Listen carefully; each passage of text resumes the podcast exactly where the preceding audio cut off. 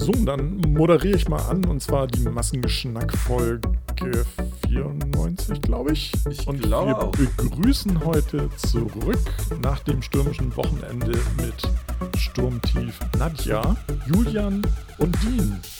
Quasi die Dirk. Stammbesetzung. Ja, Dirk, genau. genau. Ja, ja, ich, ich hatte ein bisschen Angst. Ähm, ich war am Wochenende in Berlin für einen Tag und eine Nacht. Und ähm, ich hatte Angst, dass ich nicht mehr zurückkomme. Das ist Ja, bei den vielen Hamburg-Reisen in den letzten Jahren nämlich schon zweimal passiert, dass ein Sturm quasi alles in, zum Erliegen bringt. Und die Strecke Hamburg-Berlin, wenn ich jetzt Hamburger wäre wie ihr, wäre ich auch nicht nach Hause gekommen Genau, am Sonntag. die war nämlich Also- schon wieder dicht. Genau, genau. Und meine Strecke nach Düsseldorf ging, aber das ähm, trotzdem bist du ja ein bisschen unsicher, wenn du nicht genau weißt, okay, über Nacht stürmt es. Und ich habe es auch die Nacht wahnsinnig stürmen sehen und hören, auch morgens, als ich dann zum Bahnhof gelaufen bin. Ähm, und man hat dann trotzdem, obwohl man weiß, naja, wahrscheinlich geht es gut, hat man trotzdem ein ungutes Gefühl, wenn man zu einer Sturm-Orkan-Zeit unterwegs ist. Also ich wäre dann doch lieber am Wochenende zu Hause geblieben, weil das auch so ein bisschen die Zeit, die man da ist, dann so überschattet. Ich musste ja in Hamburg schon einmal mit dem Nacht-Flixbus nach Hause fahren. Das war eine Katastrophe. Oh. 2017 war das, werde ich nie vergessen. Äh, ich, ich hatte genau das gleiche. Ich war am Samstag in Hannover und hatte den Zug zurückgebucht von Hannover nach Hamburg für 20 nach 9 am Abend, war das, glaube ich. Und so eine Dreiviertelstunde zuvor. Das war ja in der Hauptsturmzeit. Ja, ja, genau. Und eine Dreiviertelstunde davor denke ich mir so, ja, gut, ich meine, hier merkst du jetzt nichts davon in Hannover, von wegen Sturmböen oder so ein Kack, guckst mal aufs Handy. Ja, acht E-Mails zu meinem Zug, Ah, was sich da so oh. gerade getan hat oder so. Ja, und ich dachte so, scheiße. Und ich, und ich dachte direkt, liest du die jetzt alle von, von der ersten bis zur letzten Nur die oder letzte. lohnt es sich ich nur gucke die nur die letzte? App. Ich ja, gucke immer nur in die App. eigentlich, ja da, da hatte ich halt so acht Benachrichtigungen bekommen irgendwie. Ah, okay. Ähm, ja. und dann stand da verschoben, verschoben, fällt aus, verschoben, verschoben, fällt aus, verschoben, verschoben, verschoben oder sowas. Ja. Ähm, und dann war es so, dass mein Zug zwei Stunden Verspätung gehabt hat. Ähm, bin dann einfach mal so zum Hauptbahnhof los, weil ich hatte jetzt auch echt keinen Bock bei meinem Kumpel, den ich besucht habe, zu pennen. Ja, ja, ja. Weil ich hatte auch nichts dabei irgendwie oder so. Ähm, wenn ich da kurz eingrätschen kann, ich bin Ja. auch so ein Typ, auch wenn mein Zug erst in zwei oder drei Stunden geht, dann, aber wenn so eine Situation ist, dann bin ich schon mal lieber früher da, guck mir die Lage an Ja, mhm, und richtig. gehe Genau. vielleicht, dann bin ich einfach gern vor Ort und Ja. kann sofort reagieren, vielleicht auch an einen anderen, wenn ich sehe, meiner fällt aus, aber dieser fährt sofort, dann kann ich da ja auch mitfahren Genau. und dann bin ich Und auch lieber Not, da. Genau, und zur Not trinkst du halt einen Kaffee bei Mc's oder so ein Scheiß. Naja, halt aber ich bin dann da, lieber ne? am, am Puls dort, wo es, wo es, Ja. ne? Mhm. Sehe ich auch so, sehe ich auch so. Ähm, dann war es aber so, dass während ich dann von dort aus zum Hauptbahnhof gefahren bin, ähm, ist der Zug nicht nur mit zwei Stunden Verspätung angeblich dort, an, der ist dann komplett ausgefallen. Ich habe noch eine Mail bekommen, dann ist er komplett ausgefallen. Äh, und sämtliche Züge, die zuvor hätten fahren sollen, so von sieben bis neun oder sowas, die wiederum hatten Verspätung. Also Dann von, hast du von aber von denen noch einen gekriegt dann. Genau, also Mhm. von insgesamt zehn Zügen, die da pro vier, fünf Stunden am Abend von Hannover nach Hamburg fahren, ist die Hälfte ausgefallen. Die andere Hälfte hatte zwei, drei, vier Stunden Verspätung und irgendein Zug, der halt um 18.51 Uhr hätte fahren sollen oder sowas, der fuhr stattdessen um 21.36 Uhr. Den habe ich genommen und habe ich auch tatsächlich bekommen. Das war sehr angenehm. Ähm, das einzig Blöde war dann nur, dass selbst als wir dann schon gefahren sind, mitten auf der Strecke mussten wir zwischenzeitlich anhalten für eine halbe, dreiviertel Stunde, weil ich hätte auch noch fast einen Zug bekommen, der fünf Minuten vorher gefahren wäre. Nur ist genau der, der sich dann quasi genau unmittelbar vor meinem Zug befand, den ich dann noch tatsächlich genommen hatte, von einem Baum erfasst worden. Ähm, sodass sich dann halt wieder alles aufgestaut hat. Es ist wohl niemandem was passiert, also zumindest habe ich jetzt keine Meldung gelesen, von wegen Verletzte bei einer Zugfahrt oder sowas in die Richtung, ja. Ähm, aber genau der Zug, den ich so um fünf Minuten verpasst habe, ist dann von einem Baum erfasst worden, der umgeknickt ist. Stand dann da halt eine halbe, dreiviertel Stunde und musste erstmal wieder freigeräumt, repariert werden, was auch immer. Und dann ging es letztendlich weiter, weiter sodass ich um, boah, eigentlich hätte ich um elf in Hamburg ankommen sollen, aber es war dann letzten Endes halb eins. So Ja. irgendwie um. Also ähm, das habe ich tatsächlich auch noch offen, dass in meinem Zug, wo ich sitze, direkt was passiert. Also das habe ich noch nicht gehabt, dass da ein Baum direkt auf den Zug knallt. Ähm, ist ja, viele Zugstrecken sind ja auch wirklich so durch, das merkst du ja, wenn du plötzlich kein Internet mehr hast, fahren dadurch nicht so stark besiedeltes Gebiet und da kommt es halt sehr oft vor, dass da ein Baum, wo ich auch immer denke, da macht doch die Baum, Bäume alle weg, das dürfen sie dann aber schon wieder teilweise nicht und dann ist da Naturschutz und so weiter. Man könnte diese Strecken relativ gut freiräumen, aber wenn Sturm ist, das ist für die Bahn wirklich tödlich, wegen diesen ganzen Büschen und so weiter. Das Ja, ist hat Den halt- Gedanken hatte ich halt auch. Das sind halt zwei Sachen, die da eine Rolle spielen. Das eine Ja. ist halt einmal die Bäume, die dann direkt die, die Bahn beeinträchtigen. Und das zweite sind die Bäume, die dann die Oberleitung beeinträchtigen. ja, das kommt noch dazu, genau. Ja, ja. weil es ja, halt elektrisch ist. ja, Ja. genau. Und Aber das kann ist man eben, nicht da ist trotzdem aber, finde so- ich, noch relativ Glück mit anderthalb Stunden, weil also ich kenne das so, wenn sowas ist, dann ist erstmal so, dann geht in der App immer so eine halbe Stunde drauf, so pauschal, Mhm. für mehrere Stunden lang. Äh, ja, also ich, ich bin auch echt froh, dass ich, dass ich dann letzten Endes, also an sich hatte ich ja, was, was die Abfahrt, Abfahrtszeit angeht, nur eine Viertelstunde Verspätung. Nur die anderen, die halt den Zug Mhm. um 19 Uhr hätten haben wollen, die hatten halt zweieinhalb Stunden Verspätung sozusagen. Mhm. Aber du Ähm, hattest natürlich trotzdem äh, die ganze Zeit die Unsicherheit und die Ungewissheit. Also mein Zug ist ja am Sonntag auch perfekt, sehr, sehr pünktlich. Wir waren zu früh in Düsseldorf, dass ich das noch Ja. erleben darf. Ähm, aber hätte ich das am Samstag schon gewusst, dann hätte ich einen viel entspannteren Abend gehabt, weil ich habe halt die ganze Zeit auch immer so auf Unwetterzentrale, dann mal wieder wetter.de, dann auch mal geguckt, fahren denn jetzt noch aktuell Züge von hier nach Ja. Düsseldorf? Ist die Strecke denn gerade frei? Und das nervt total. Und es war Was halt, es war halt tatsächlich wie immer. Und äh, ich sagte jetzt meiner Frau auch irgendwie, als dann, ähm, als das richtig, also wir kriegen, kriegen dann ja immer diese Nina und DWDL, äh, nicht DWDL, äh, Deutscher Wetterdienst Nachrichten und was weiß ich nicht, mit Sturmtief und Katastrophenmeldungen, hast du nicht gesehen. Und da sagte ich auch, ja, es dauert ja, es ist ja nur eine Frage der Zeit, dann sind ja die ganzen Bahnstrecken wieder dicht. Ein Ja, Glück ja. müssen wir nicht mit der Bahn fahren. Ja, hm, siehe da, Ja. ich kenne zwei Leute, die hier im Podcast mitsitzen, die waren unterwegs zu den Ja, ja, genau. Das ist aber, Ja. Und da bin, muss ich sagen, bin ich aber auch irgendwie, ich denke da gar nicht so dran, obwohl ich es ja schon ein paar Mal jetzt auch hatte mit Unwetter. Aber ich, ich gucke immer, wie wird das Wetter, regnet es oder nicht. Das ist so das, was ich immer vorher checke.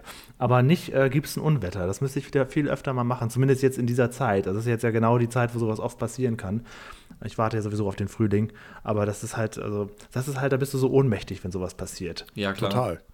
Und Was die paar mich- Züge, die dann fahren, sind auch hoffnungslos überfüllt und dann, ah, Ja, und das ist, es ist ja auch immer so ein bisschen so eine kleine Geschichte mit Ansage. Ne? Also, dass dieser Sturm kommt, das war ja schon, Ja, und weißt du, wann 24 ich, das, wann ich das mitgekriegt War habe? Samstagnachmittag in Berlin habe ich das zum Echt? ersten Mal von Ja, gehört, wo ich dachte, ach du Julian, du genau. Idiot. Das ging mir halt haargenauso. Ich habe nichts davon mitbekommen. Ich saß dann irgendwann im Zug so und mein Kumpel schreibt mich an. Ja, übrigens, heute Abend soll Sturm sein. Oh. Und ich, so eine Viertelstunde war ich so von Hannover entfernt, so bevor, bevor er mich in Empfang äh, nahm. So. Ich habe da nichts von mitbekommen. Und was mich aber noch am meisten angepisst hat, war, als ich dann abends da bei meinem Kumpel saß und wir halt so, oh, ja, acht, acht E-Mails irgendwie zum Zug, scheiße. Ähm, das hatte ich schon mal.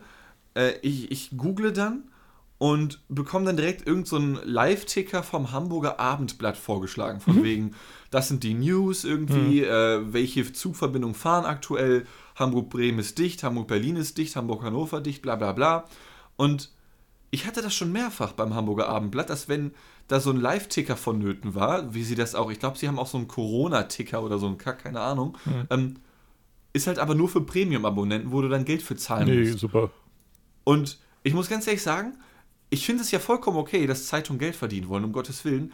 Aber so Dinger, also wenn du dann eh schon im Stress bist oder sowas, ja, und denkst dir dann so, ah, sehr gut, direkt erste, erstes Suchergebnis bei Google irgendwie, Hamburger Abendblatt, die werden sich ja auch auskennen und so, ob die U- und S-Bahnen in Hamburg noch fahren, welche Verbindung noch, die werden sich ja auskennen. Zack, bitte 5 Euro. Ja, leck mich am Arsch. Nie wieder gehe ich auf diese Internetseite.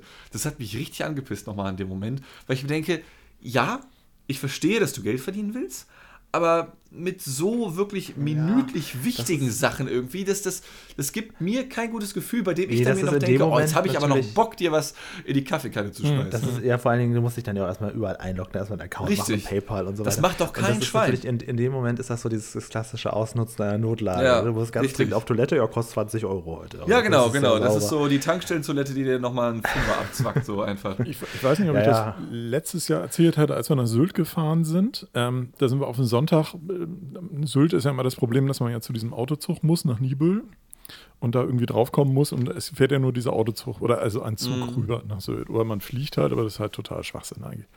Und ähm, wir kamen in Nibel an und da war irgendwie schon eine tierische Schlange. Und es stand der Verkehr und ich dachte so, ach du Scheiße, was ist hier denn los? Und wir standen so 20 Minuten und dann fingen wir an zu googeln und du kriegtest null Informationen, was denn ist. Also es, da gibt es dann eine Kamera, wo man gucken kann, wie sieht es da aus. Da war halt alles voll. Ja, mehr sagte mir die Kamera auch nicht. Und es ging nicht voran. Und dann ähm, fand meine Frau dann irgendwie bei Nordschleswiger Zeitung oder irgendwie sowas auch so, einen, so einen kostenpflichtigen Ticker, den sie dann, aber wenn sie die über eine Suchmaschine aufrief, dann konnte man den sehen. Okay. Und da stand dann irgendwie, dass diese auf dieser Strecke morgens schon um halb fünf oder so ein Personenschaden war. Also sprich, da ist jemand Oh. vor den Zug gelaufen. Und seitdem zog sich das wohl irgendwie hin. Und wir standen da eine halbe Stunde und es ging nicht vorwärts und es zeigte sich überhaupt keine Besserung und es war totales Chaos, weil kein Mensch da war, um den Verkehr zu regeln oder so. Also es war alles, man muss sich das vorstellen, diese ganzen Landstraßen waren dicht. Und dann fingen schon die Leute an, die dann halt nicht abbiegen wollten, um auf diesen Zug zu kommen, dann schon an diesen Straßen, äh, also an diesen Schlangen vorbeizufahren, was natürlich aber auch höllisch gefährlich war, weil die quasi die ganze Zeit im Gegenverkehr fuhren und es war ein totales Chaos. Und ich habe dann irgendwann gesagt, so nach einer Dreiviertelstunde, ähm, komm, wir fahren nach Hause. Wir probieren es morgen. Ja. Das war natürlich ätzend. Also im Prinzip ist uns eine Nacht flöten gegangen, aber es war überhaupt, und dann sind wir halt die etwas über eine Stunde wieder zurück nach Hamburg gefahren. Und siehe da, also da waren den gesamten restlichen Tag noch unglaubliche Verzögerung, weil diese scheiß Strecke halt dicht war. Das ist ja noch nicht mal so schlimm, aber wenn du dann null Informationen kriegst, Ja. ist das total ätzend. Vor allen Dingen hätte ich gewusst, das war ja morgens, wie gesagt, um fünf oder so, dass dieser Personenschaden da war. Hätte ich eine Info gekriegt, wäre ich gar nicht aus Hamburg losgefahren. ja. Weil ich stand da ja um kurz nach zwölf. Wie lange hast du da so gestanden? Wie lange hat es gedauert, bis du dir gesagt hast, okay, jetzt fahren wir zurück? Also das ist ja auch eine Entscheidung, die so reift, oder? Ja, ja, das ist eine Entscheidung, die reift. Und äh, insgesamt waren wir, glaube ich, ungefähr eine Stunde vor Ort. Ich hatte einmal versucht, irgendwie noch eine andere Strecke zu nehmen, die war auch dann dicht. Das klappte auch nicht. Und äh, wir standen eine Dreiviertelstunde, ohne dass sich irgendwas fortbewegte. Und sahen aber halt, dass von allen Seiten immer mehr Verkehr kam und es totales Chaos wurde. Und da habe ich dann gesagt, komm, wir drehen um, das bringt nichts. Wir kommen ja heute nicht mehr, also äh, wir kommen jetzt hier wahrscheinlich weg, aber wahrscheinlich erst in vier oder fünf Stunden. Und siehe da, wir sind dann am nächsten Tag gefahren, da äh, war dann auch alles unproblematisch und so weiter und sprachen dann halt ähm, da, wo wir unser Apartment gemietet hatten, dann mit, mit der äh, Vermieterin und die sagte, ja, unsere ganzen Angestellten kamen gestern auch alle nicht auf die Insel, weil es war halt über mehrere Stunden, ging gar nichts. Boah. Und die wohnen halt alle nicht auf Sylt, weil auf Sylt wird ja alles vermietet, was nicht bei drei auf dem, auf dem Baum ist. Dementsprechend sind halt die, die meisten Angestellten dann irgendwie auf dem Festland und kommen mit diesem Zug aus Nibel dann angefahren. Boah, gar keinen Bock. Und da ging nichts. Also die kamen nicht runter und die kamen auch nicht rauf auf die Insel.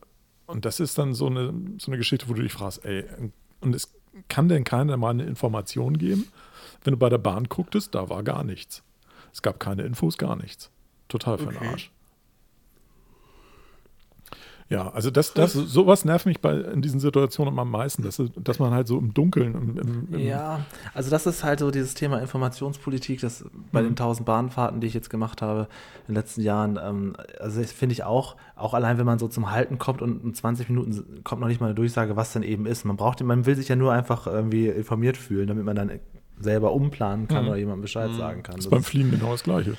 Ja, ja, absolut, genau, Ne? absolut, ja. Ich, ich habe das Ja. mal gehabt, dass, also das war, als wir nach Japan geflogen sind, da kamen wir hier in Hamburg auf dem Flughafen an. Und ähm, hatten irgendwie, hatte ich glaube ich auch schon mal erzählt, wir, wir hatten halt äh, sind Business Class geflogen, konnten also in die Lounge gehen, wir kommen in die Lounge rein, in der Lounge ein riesen, eine riesen Menschentraube, also beim Einchecken und so weiter, keiner sagt was, ne? Wir kommen in die Lounge rein, beim, in der Lounge eine Riesentraube vor dem Service Cent- Desk. So. Und ich kriege nur mit, ja, heißt das denn, dass alles verschoben ist? Ja, im Moment haben alle Flüge zwei Stunden Verspätung. Boah, Alter. Und wir so, äh, okay, warum? Ja, weil Hamburg hat zu dem Zeitpunkt die, die Landebahn renoviert. Und das war der erste Tag, an dem sie eine Landebahn zugemacht haben und der gesamte Flugverkehr nur über die andere Landebahn abgehandelt werden konnte. Plus es streikte die Flugkontrolle in Amsterdam und dementsprechend, die unter anderem hier auch teilweise für den norddeutschen Raum noch mit zuständig ist. Und dementsprechend kamen auch nur sehr wenige Flugzeuge durch. Alter. Also totales Chaos. Ja, dann bin ich dann also wieder runter ans Gate und dann da mit einer Frau gesprochen und sagte irgendwie, ja, wie sieht das aus? Das dauert hier alles. Wir haben aber irgendwie in, in zweieinhalb oder drei Stunden fliegen wir eigentlich aus München nach Japan. Hm. Sagt sie, ja, das wird knapp. Ich sage, gibt es denn vorher noch einen Flug? Ja. Soll ich mal gucken, ob ich sie da raufkriege? Ich sage, ja, das wäre nett. So, dann sind wir mit einem Flug früher mitgekommen nach München. Dachten wir, weil wir standen erstmal noch anderthalb Stunden auf dem Rollfeld. und wurden nicht abgefertigt aufgrund dieser Amsterdam-Flugkontrollgeschichte. So, dann kamen wir halt verspätet in München, äh, in, in äh, nicht in äh, München an, sondern in Frankfurt. Kam äh, in Frankfurt an, Flug war weg. Und dann geguckt, was machen wir jetzt? Und dann haben sie uns schnell noch umgebucht. Dann sind wir von Frankfurt nach München geflogen und sind in München dann gerade noch eben in den Flug reingekommen. Ähm, Muss ja auch ein unglaublich stressiger äh, Tag sein, bis du dann endlich im finalen Flieger sitzt. Total. Das finde ich ja schlimmer als die Sache an sich. Das ist eben das da, Ding. Wenn du da, vorher weißt, okay, das dauert hier lange, das dauert da noch, das ist kein Problem. Aber dieses Gehassel von Schockmoment zu Schockmoment, das genau. ist ja das Problem. Es sagt halt keiner was. Ich habe schon ja. im, im, Flugzeug dann eine, eine Flugbegleiterin gefragt, teilweise kriegen die ja dann schon Informationen mit den Weiterflügen und so weiter, wo ich dann sagte, können Sie nachfragen, ob, der, ob wir den Flug noch kriegen? Und dann sagte sie schon, nee, es klappt nicht mehr. Ich sage, alles klar, dann müssen wir mal gucken, was dann da passiert. Und dann sind wir dann da haben uns eine, äh, also eine, äh, eine Groundhouse-Test irgendwie geschnappt, die dann versucht hat, uns irgendwie umzubuchen und da Informationen überhaupt erstmal zu kriegen, was, ob denn das klappt, ob das nicht klappt und hin und her. Wir kamen effektiv, waren wir anderthalb Stunden später oder so in Tokio. Also das war jetzt alles überhaupt kein Akt, aber bis wir dahin kamen, war halt unglaublicher Stress. Und dann war der Hammer halt, als wir in München ans Gate kamen, sagten die am Gate schon, ah ja, Herr Möller, ja, ähm, Sie haben drei Koffer aufgegeben, ähm, da kann ich Ihnen jetzt schon sagen, da kommt nur, äh, kommen nur zwei an. What? Weil einer fehlt. Ich sage, äh, ja toll, können Sie mir sagen, welcher? Nee, kann ich Ihnen leider nicht sagen.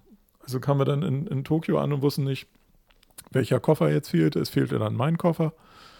Ähm, siehe da, also es fehlten dann ein paar Kleinigkeiten da drin. Es war jetzt auch nicht so schlimm, weil der kam dann am nächsten Tag und so. Das konnte man alles überbrücken, aber es ist halt trotzdem irgendwie total doof. Und es ist erstmal quasi, der Urlaub fängt erstmal richtig scheiße an.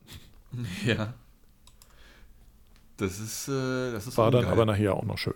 Also Hattest du wenigstens so einen Tracker, sodass du genau wusstest, aha, mein Koffer ist jetzt in Indonesien, auch jetzt ist er in Australien gelandet. Naja, wenn der, wenn der Koffer einmal eingecheckt ist, deswegen wissen die das ja in dem Augenblick. Ja, eben deswegen. Ne? Also das, äh, du kannst dann schon sehen, wo der Koffer ist. Und also als ich den, ich musste dann in Tokio den Koffer quasi als, als, äh, als ähm, Lost Baggage irgendwie ähm, anmelden. Mhm. Und dann gucken sie halt auch und dann sagen sie, ja, der ist da und da und der kommt dann wahrscheinlich mit dem und dem Flug mit und wir bringen den ins Hotel. Ah, okay, ist ja Und dann siehe da auch am nächsten Tag, als wir dann irgendwie, wir waren dann unterwegs und so, und als wir dann nachmittags kamen, stand er dann auch bei uns im Zimmer. Also von daher, das hat alles mhm. geklappt. Das war auch prima, aber trotzdem kommt man sich erstmal ein bisschen doof vor dann. Also. Ich hatte alleine deswegen, äh, aufgrund der Angst, dass irgendwelche wichtigen Sachen, äh, die ich in Koffern habe oder so, verloren gehe, bin ich in meinem Leben noch nicht mit Koffern verreist, sondern mhm. immer nur mit Handgepäck. Das ist kein mhm. Scherz. Einfach weil okay. ich so keinen Bock habe, dass da irgendetwas von verloren geht. Ähm, weil ich, weil ich richtig, wie, wie nennt man das? Hm, es gibt ja Menschen, die haben so die Sucht nach Klauen und ich selber habe halt die große Angst davor, beklaut zu werden oder so. das sind ja zwei konkurrierende Ziele. Weiß, ja, und diese, auf diese Leute, die so diese Sucht nach Klauen haben, da habe ich so keinen Bock drauf, ja, dass ich jedes Mal denke, egal wohin ich reise, also selbst auch als ja. ich nach Südamerika gereist bin, ich habe einen Rucksack dabei gehabt und das war's. Achso, so, ja, ja, aber da bin ich, ich habe auch noch nie sowas, ich habe ja Europa noch nie verlassen. Ich bin immer nur mit Handgepäck geflogen, wenn denn. Ja. Ähm, und freue mich aber dann in solchen Momenten auch immer, dass das gerade so ist, weil ich sehe immer diese riesenlangen Schlangen von den Leuten, ja. die das Gepäck aufgeben müssen. Dirk, oh wie viele Gott. Stunden vorher muss man denn dann da sein? Man kann ja nicht einfach hingehen, Security-Check und einsteigen. Man muss dann ja wirklich schon mehrere Stunden Stunden da sein, oder? Also äh, das kommt immer ein bisschen drauf an, von wo du fliegst. Unglaublich lange Schlangen. Und, und, dann steht man da und guckt aus der Ferne und man sieht aus der Ferne schon nicht, dass es vorangeht. Also es ja. gibt so zwei Faktoren, die dann eine Rolle spielen. Das eine ist halt, welche, welche Klasse du fliegst. Also wenn du Business oder, oder First oder sonst irgendwas fliegst oder halt auch irgendwie so eine Priority-Karte hast oder genug Flugmeilen oder sonst irgendwas, dann kommst du halt an so einen Expressschalter, da kommst du verhältnismäßig schnell durch. Ähm, oder was inzwischen eigentlich schon gang und gäbe ist, dass du dein Gepäck selbst aufgibst. Also du gehst an einen Automaten, da stellst du deinen Koffer drauf und dann drückst du auf den Knopf und hältst dein, dein Ticket darunter oder deine App oder sonst irgendetwas, dann wird es abgescannt. Und dann kommt so ein Kofferband raus, dann machst du den um den Griff, stellst ihn auf, dem, auf so ein Fließband und dann fährt er weg. Ach so. Und das geht Und- eigentlich recht schnell. Ist das denn beim Abholen immer so, dass das dann auf so einem Rudi Carell-artigen laufenden Band Ja. vorbeikommt und du musst auch gucken, dass du den richtigen schnappst? Das ist immer noch so. Ja. So. Und ähm, wie viel Angst hat man da vor den Menschen, vor denen Dean große Angst hat? Ähm, auch das kommt wieder ein bisschen drauf an, wo du unterwegs bist. Wenn du in Europa unterwegs bist, gibt es eigentlich fast keine Kofferbänder, die jenseits eines Sicherheitsbereiches sind. In den USA, wenn du in der USA fliegst, ist das Kofferband da und das ist aber ein Bereich, wo jeder rein kann. Also ich finde, das sollte. Also ähm, da wird unglaublich viel geklaut. Ja, genau. Und warum wird das dann über die ganzen Jahrzehnte, wo das schon so gehandhabt wird, nicht mit zusätzlichem Personal geregelt, die quasi sagen, so ähnlich wie bei der Garderobe in einem Theater, dass du die Nummer abgibst und dann kriegst du deinen Koffer mit der Nummer? Also lustigerweise, auf, auf, wenn man auf sehr kleinen Flug, Flughäfen landet, ist es meistens so. Also die laden einfach alles aus und stellen alles dann in eine große, Schra- in eine große Reihe und dann kann man da längs gehen und gucken, wo, sein, wo der Koffer ist. Also das ist dann Ah. eigentlich fast, fast angenehmer. Auf so einem großen Flughafen ist natürlich sind deutlich längere Wege zurückzulegen und so weiter. Ja, Deswegen ja, ja. kommt das dann halt alles dann bist du wahrscheinlich auch automatisiert schneller dann da als der Koffer, dann wartest du, dass das Laufband erstmal losgeht und dann ist der Koffer nicht dabei. gibt es auch die ist, unterschiedlichen Varianten. Wenn du zum. Beispiel, also wenn du Business fließt oder First Class fließt, dann kriegst du halt, ähm, dann kommt Den Koffer in die Hand gedrückt mit dem Cocktail. Nee, dann äh, ist an deinem Koffer ist dann so ein Priority-Kleber drauf, dass die eigentlich zuerst ausgeladen werden. Also, dass ja. du normalerweise auf diesem Kofferband als erstes deinen dein Koffer kriegst. Klappt fast nie. Also, die kommen irgendwann. Das ist scheißegal, ob da so ein Priority-Aufkleber dran ist oder ob äh, hätten, hätten, hätten. Also, das ist völlig egal. Ähm, ich habe es auch schon gehabt, dass dann der Koffer nicht kam. Ich habe es auch schon gehabt, dass da ein Koffer längs fährt, der sieht aus wie meiner, ist aber nicht meiner wo ich dann schon wusste, okay, da hat irgendjemand anders meinen Koffer mitgenommen. Mhm. Das hat sich dann in dem Fall ähm, glücklicherweise noch im Flughafen geklärt, weil es dann jemandem auffiel, als er den in, ins Auto laden wollte. Der kam dann aber nicht mehr in diesen Bereich rein, weil das halt innereuropäisch war. Ähm, und du kommst dann nicht mehr da rein, um den da wieder hinzustellen, sondern der musste dann halt an einen Schalter gehen und da Bescheid sagen und dann dauerte es einen Moment, aber dann konnten unsere Koffer tauschen. Ähm, aber weggekommen ist mir noch nie was. Also, aber ich gebe euch insofern recht, wenn so ein Koffer weggeht oder wegkommt und geklaut wird irgendwo auf der Strecke, das ist schon scheiße, weil so ein Koffer ist, glaube ich, für 450 Euro versichert oder so. Okay. Und wenn du einen normalen Koffer hast und da eventuell noch ein paar, ähm, du hast ein paar Klamotten drin und du hast äh, da eventuell noch irgendwie, weiß ich nicht, irgendwelche äh, Fotosachen oder sonst irgendwas, das habe ich sowieso grundsätzlich eigentlich immer am Mann quasi im Handgepäck. Ja, Aber äh, mhm. wenn du da irgendwas drin hast, was ein bisschen hochpreisiger ist, vergiss es, weil der ist für 450 Euro versichert.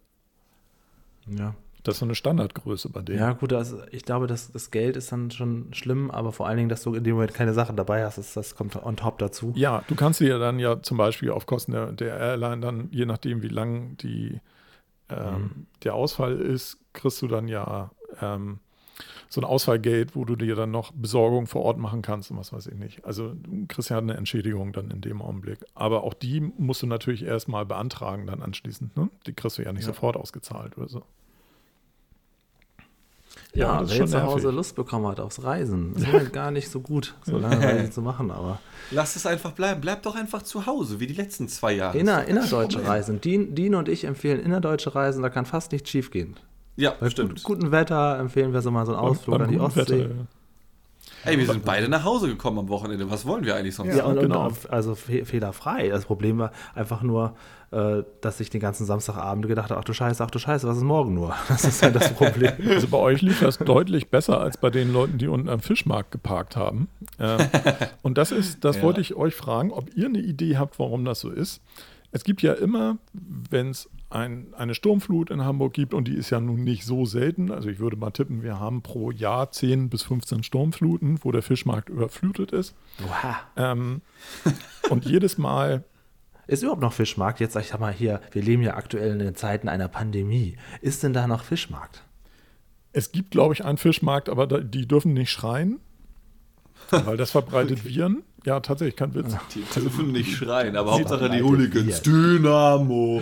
Die dürfen, dieses, die dürfen da nicht rumgrölen und es ist, glaube ich, insgesamt deutlich weniger Stände und so weiter. Also so richtig begeistert sind die Leute auf dem Fischmarkt nicht, aber es findet, glaube ich, ein Fischmarkt statt im Moment. Zumindest hatte Ah, ich da mal okay. irgendwas gesehen. Ob das jetzt tatsächlich im Moment noch aktuell so ist, kann ich nicht Ich sagen. war einmal in meinem ganzen Leben auf dem Hamburger Fischmarkt. Ich kenne das ansonsten nur so von YouTube und so weiter. Mhm. Ich war da oft so nach dem Saufen irgendwie auf der Reeperbahn. Morgens, ne? Das Als ist- erstes ja, hast ja du auch so die- hast du nochmal so die- Mettenten mitgenommen. Das ist ja so die, die, die, eigentlich ein Aal, ne? War Aale, die da. Ja, oder, oder so einen großen Blumentopf. Ach komm, nimm zwei. So ganz früher gab es ja, Ja. ja noch Le Lebendvieh, ne? Also da gab es dann so Hühner und sowas. da. Also, ähm, Oh, das ist aber gefährlich, wenn du betrunkene, betrunkene äh, ja, anbietest, äh, genau. Deswegen Und dann kommt noch eine. Sturmflut, Alter. Oh mein Gott. So Deswegen ich die- auch noch nehmen morgens um 8. Nee, deswegen gab es sie auch irgendwann nicht mehr, weil dann tatsächlich irgendwelche Betrunkenen da mit, mit Kanickeln und Hühnern und was weiß ich durch die Gegend laufen und das total lustig fanden. ja. Ähm, ja gut, ich meine, sowas habe ich nie gemacht, aber wäre es mir angeboten worden, dass ich meine, betrunken und jugendlich, da ist alles möglich. Ne? ja, Das ist das genau. Ja, also klar. das ist die Hemmschwelle ist dann niedrig halt in dem Genau. Also, Nee, wo, wie worauf, oft hinaus, man schon so ein Schaf? worauf ich hinaus wollte bei, dem, bei diesem Thema mit Fischmarkt und Sturmflut. Also wie gesagt, da ist ja ein Parkplatz und dann wird dann immer gezeigt, wie, sie, wie die Feuerwehr dann irgendwelche Autos da aus, den, Ja. aus der Überschwemmung rauszieht. Und auch das war jetzt am Wochenende wieder sehr demonstrativ und dann haben sie da wieder Autos rausgezogen. Und ich frage mich jedes Mal, wir wissen doch alle, dass eine Sturmflut kommt. Gut, das weiß derjenige, der da parkt, vielleicht nicht. Aber warum kann denn da nicht dann mal irgendwie die Polizei eine Stunde vor Hochwasser vorbeifahren und sagen, okay, die lassen wir jetzt wegschleppen? Puh. Warum muss man immer warten, bis die Autos einen Meter hoch im Wasser stehen, um sie dann mit der Feuerwehr da rauszuziehen? Haben Das die die nicht einfach nicht. stehen lassen dieses Mal? Nee. Nein? Ich weiß Ich nicht, vielleicht haben sie auch welche stehen lassen. Ich habe nur gesehen, dass sie welche rausgezogen haben. Also da ich war dann hab- wieder einer, der öffnete seine Tür und da lief das Wasser dann raus. Ich habe halt nur ein, äh, ein Video gesehen bei einem Typen, so ein Fiat war das oder sowas, so ein Türkiser, Mhm. der ist einfach ganz normal, das Ding stand schon komplett unter Wasser, der ist einfach eingestiegen und weggefahren, hat doch funktioniert zum Glück. So, Okay. das stand halt schon bis zu den Knien das Wasser irgendwie, aber für den Wagen hat es gereicht. Ähm, der ist einfach eingestiegen und dann durchs Wasser weggefahren, halt wieder raus äh, Ja, ins Trockene. Ja, fand ich auch ziemlich krass. Also ich stelle mir dann halt die Frage, also ziehen die da die Autos alle raus dann? Oder machen sie das nur, weil das Fernsehen da ist? Oder weil, also ich verstehe halt Frage. nicht, warum macht man das nicht vorher, Ja, keine Ahnung. um Schaden zu vermeiden? Gerade bei so Sachen, die man schon vorher wissen kann. Ne? Ja. Also Wetter Vielleicht ist sagt ja die Polizei auch irgendwie, das ist ja nicht unser. Ding hier. Also wenn die Leute hier parken, ist ja deren Problem. Aber das finde ich ein bisschen komisch. Ja, stimmt. Oder Oder, dass warum man dann, nicht einfach den Wenn man einen Tag vorher abschafft. weiß, es kommt eine Sturmflut, dass man dann halt eine rote Kette hinmacht und sagt, hier Ja, kein Park. Abriegelt, genau. ja, ja, ja. Mhm. Das stimmt. Wahrscheinlich kein Budget für da. Die äh, Wahrscheinlich, ja. Agieren erst im Ernstfall. Und Dafür dann wäre halt diese typische Folklore-Situation nicht da, dass halt die ganzen Schaulustigen da unten stehen können und gucken können, wie die Autos wegschwimmen. Also es ist halt, Generell wird sich das nicht lohnen, einfach dieses Areal da unten generell, das zieht sich ja noch ein bisschen weiter. So, das ist ja so eine Pflasterstraße lang, ja. mit Mhm. Bürogebäuden und sowas. Ne? Ähm, ich habe da auch eine Zeit lang gearbeitet tatsächlich in einem der Büros als Aushilfe mal. Mhm. Und das war halt wirklich so, vor allem so, es gibt ja immer so eine Hochsaison, kann man das so sagen, an Sturmfluten, ich weiß Ja, nicht. klar. Ähm, äh, wie du selber schon sagtest, mehrfach im Jahr, weiß ich nicht, zehnmal pro Jahr oder so, ich weiß es nicht. Mhm. bestimmt, das dann ja. halt e- eben, also das ist ja wirklich der erste Ort, der mir auch so für Hamburg einfällt, der steht sofort unter Wasser, Mhm. wenn halt Hochwasser ist. Weil das, das Ding, dieses, dieses Areal beim Fischmarkt, das ist quasi unter dem Meeresspiegel, könnte man fast meinen irgendwie. Ja. Ähm, das geht super schnell, dass das da alles vorläuft. Also Warum unter Meeresspiegel zimmerst du nicht, da aber das noch- ist- es ja, ist aber halt- das kommt einem so ist- vor. Es ist halt sehr niedrig, das ist da in so einer Senke und bei, Genau. bei ähm, zwei Meter oder 2,50 Meter 50 über, normal, äh, über mittlerem Hochwasser ist da immer Wasser. Genau. Und das Und- ist und- mal 10 Zentimeter hoch und es ist mal 20 Zentimeter hoch oder es ist mal wie jetzt am Wochenende halt 30 Zentimeter oder 40 Zentimeter hoch. Richtig. Und ähm, wie du schon richtig sagst, also warum man da überhaupt ein Auto hinstellt, ich würde als Hamburger da bei schönem Wetter, klar, kannst du parken, aber wenn du dich da nicht auskennst, ist das erstmal scheiße, da überhaupt irgendwas hinzustellen. Aber da stehen Ja. natürlich auch Schilder, wo dann steht irgendwie Überflutungsgebiet und was weiß ich nicht, hier kann's. hier Ja, kann's oder. Alternativvorschlag wäre halt, da ist ja direkt an diesem Kai, an diesem, an diesem, an diesem Ufer sozusagen, da ist ja nichts mehr naturell in diesem Areal beim Fischmarkt. Das ist ja alles voll von Stein und so weiter, also alles menschengemacht. Da ist ja ein Zaun. Warum machst du diesen Zaun nicht einfach wasserdicht aus Stein oder sowas in die Richtung? Also, Du meinst, wie das Stück da äh, im Prinzip elf, äh, elb aufwärts ähm, dann an den Landungsbrücken, wo ja ein Deich ist. Ja, genau, weil da ne? ist Aber ja, da, da ist also ja hinter dem Zaun. Deich ist ja, ist ja noch dieser, äh, da sind ja so Strand Pauli und dieser, dieser Karawanparkplatz Ja, ja, ja, und was ja. weiß ich nicht, die werden ja auch immer überflutet, aber dahinter kommt dann ja ein Deich. Richtig. Oder Und eine warum- Sturmflutmauer oder wie auch Warum machst du den Zaun, den es beim Fischmarkt ja eh schon gibt, warum machst du den nicht einfach wasserdicht, anstatt halt einfach, dass du dann nur so diese Stahlstreben hast quasi, ja, durch die das Wasser durchkommen kann? Dann, dann könntest du doch, ver verm- vermutlich nicht jedes Hochwasser, aber einige Hochwasser dafür sorgen, dass die halt nicht mehr den Fischmarkt überfluten. Ja, ich weiß jetzt nicht, ob das nicht auch noch ein Stück weiter dann irgendwie runter dann auch überflutet, weil ähm, Wasser hat ja die unangenehme Eigenschaft, dass es gerne an Sachen vorbeifließt. Und Ja, dann kommt es halt sein. irgendwo auf einer anderen Seite da dran vorbei oder so. Generell ähm, muss man sich, glaube ich, irgendwann mal Gedanken machen, so ähnlich wie in London, die ja auch so, ein- so ein Stauwerk haben mitten auf der Themse, dass man halt eventuell mal die Elbe zumachen kann weiter Mhm. stromabwärts, ähm, sodass dann diese, diese Sturmfluten nicht ganz so doll hier ankommen. Also das wird ja nicht besser in, in absehbarer Zukunft. Ja, das stimmt. Aber äh, auch dann muss das Wasser ja irgendwo hin und so. Also ich glaube, so, so ein ganz triviales Thema ist es nicht. Aber generell ich würde ich auch recht geben, da könnte man sicherlich auch am Fischmarkt was machen. Aber dann sagen da wahrscheinlich wieder Leute, ja, aber dann kann man da nicht auf die Elbe gucken oder was auch immer.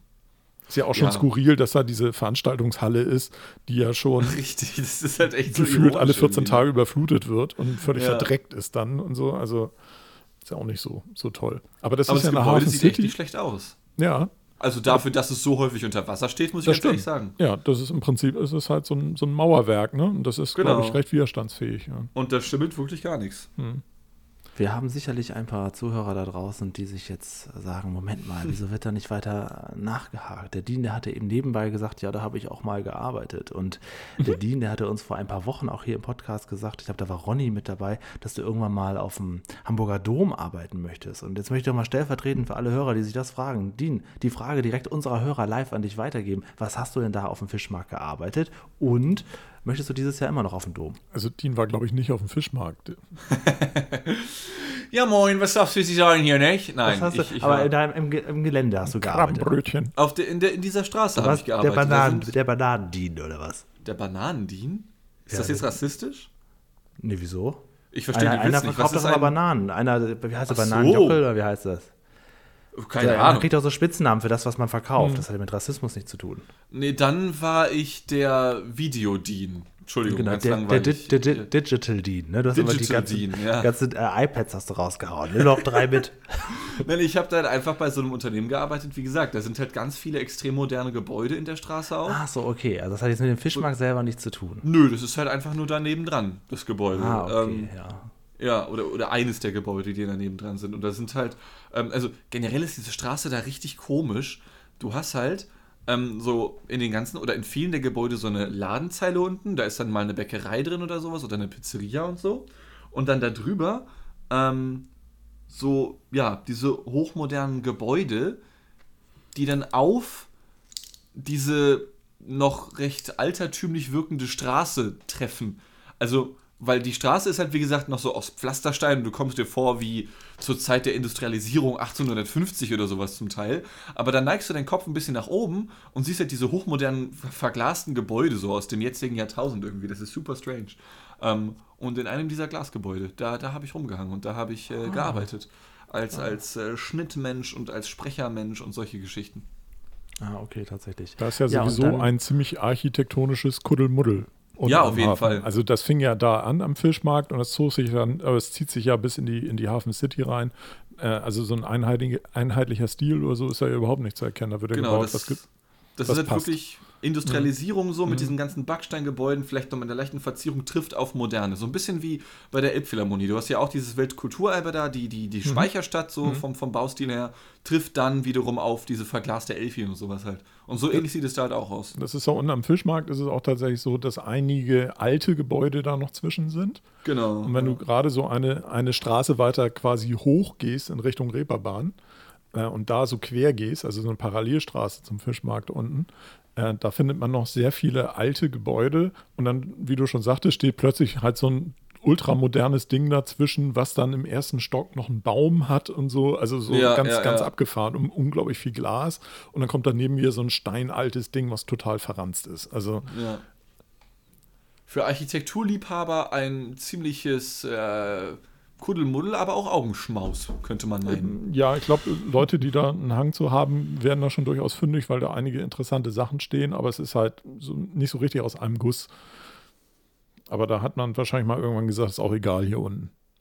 Ich habe übrigens gerade geguckt, weil Julian fragte, dann warst du der Bananen Punkt, Punkt, Punkt. Jockel. Und es ist Ja, der Bananenfred auf dem. Bananenfred. Bananenfred Ah, ja, ist okay. der Ich Bananenmann glaub, auf diese- dem Fischmarkt. Diese Marktschreier, die so für ein Produkt bekannt sind, die waren, glaube ich, in den 70ern, 80ern auch richtige, richtige Prominente, zumindest in Hamburg selber. Mhm. Kannte die, glaube ich, jeder.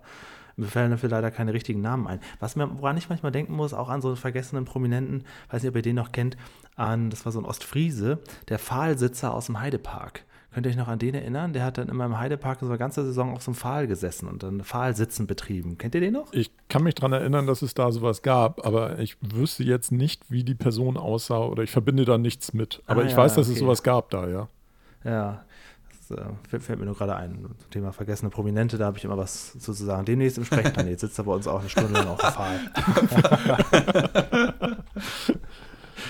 Ja, Das, das wäre ein heißer überlegen, Kandidat für dich, oder? Ja, absolut, ja. Das war, ich glaube, der hat auch irgendwie noch in so einer Dating-Show mitgemacht später. Das war so, so ein klassischer Ostfriese, auch mit so einem kleinen, ähm, so einem kleinen Tuch um den Hals und so, wie Ja, die halt okay. so aussehen. Ich weiß nicht, ich kann das nicht schlecht beschreiben. Ich, ich hätte jetzt irgendwie, also irgendwas tief in meinem Gehirn hinten drin sagt, das war irgendwie jemand, der krampfhaft immer wieder neue Rekorde versuchte.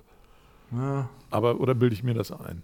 Also zumindest war das Pfahlsitzen eine Zeit lang im Heidepark eine feste Attraktion. Die saßen da im, im Hollanddorf, glaube ich, weiß nicht, ob das heute noch das Hollanddorf ist. Da saßen die immer. Und dann konnten die irgendwie so alle vier Stunden kurz für 15 Minuten auf Toilette gehen und dann mussten sie da wieder sitzen. Tagelang, wochenlang. Ja, also ich, ich lese sogar gerade, mir war das alles nicht bekannt. Ähm, so, und die haben da ja. sogar so Wettbewerbe dann daraus veranstaltet. Ja, ja, genau. Ja. Und äh, also Daniel einen ganz Baranjuk, bekannten Pfahlsitzer. Daniel Baranjuk hat den Weltrekord geschlagen für 4346 Stunden bzw. 196 Tage Mein Gott. Pfahlsitzen. Halbes Jahr. Ja. Ne, Mehr als ein halbes Jahr sogar schon, ne? Ein bisschen. ja, stimmt. Also, Ja. puh.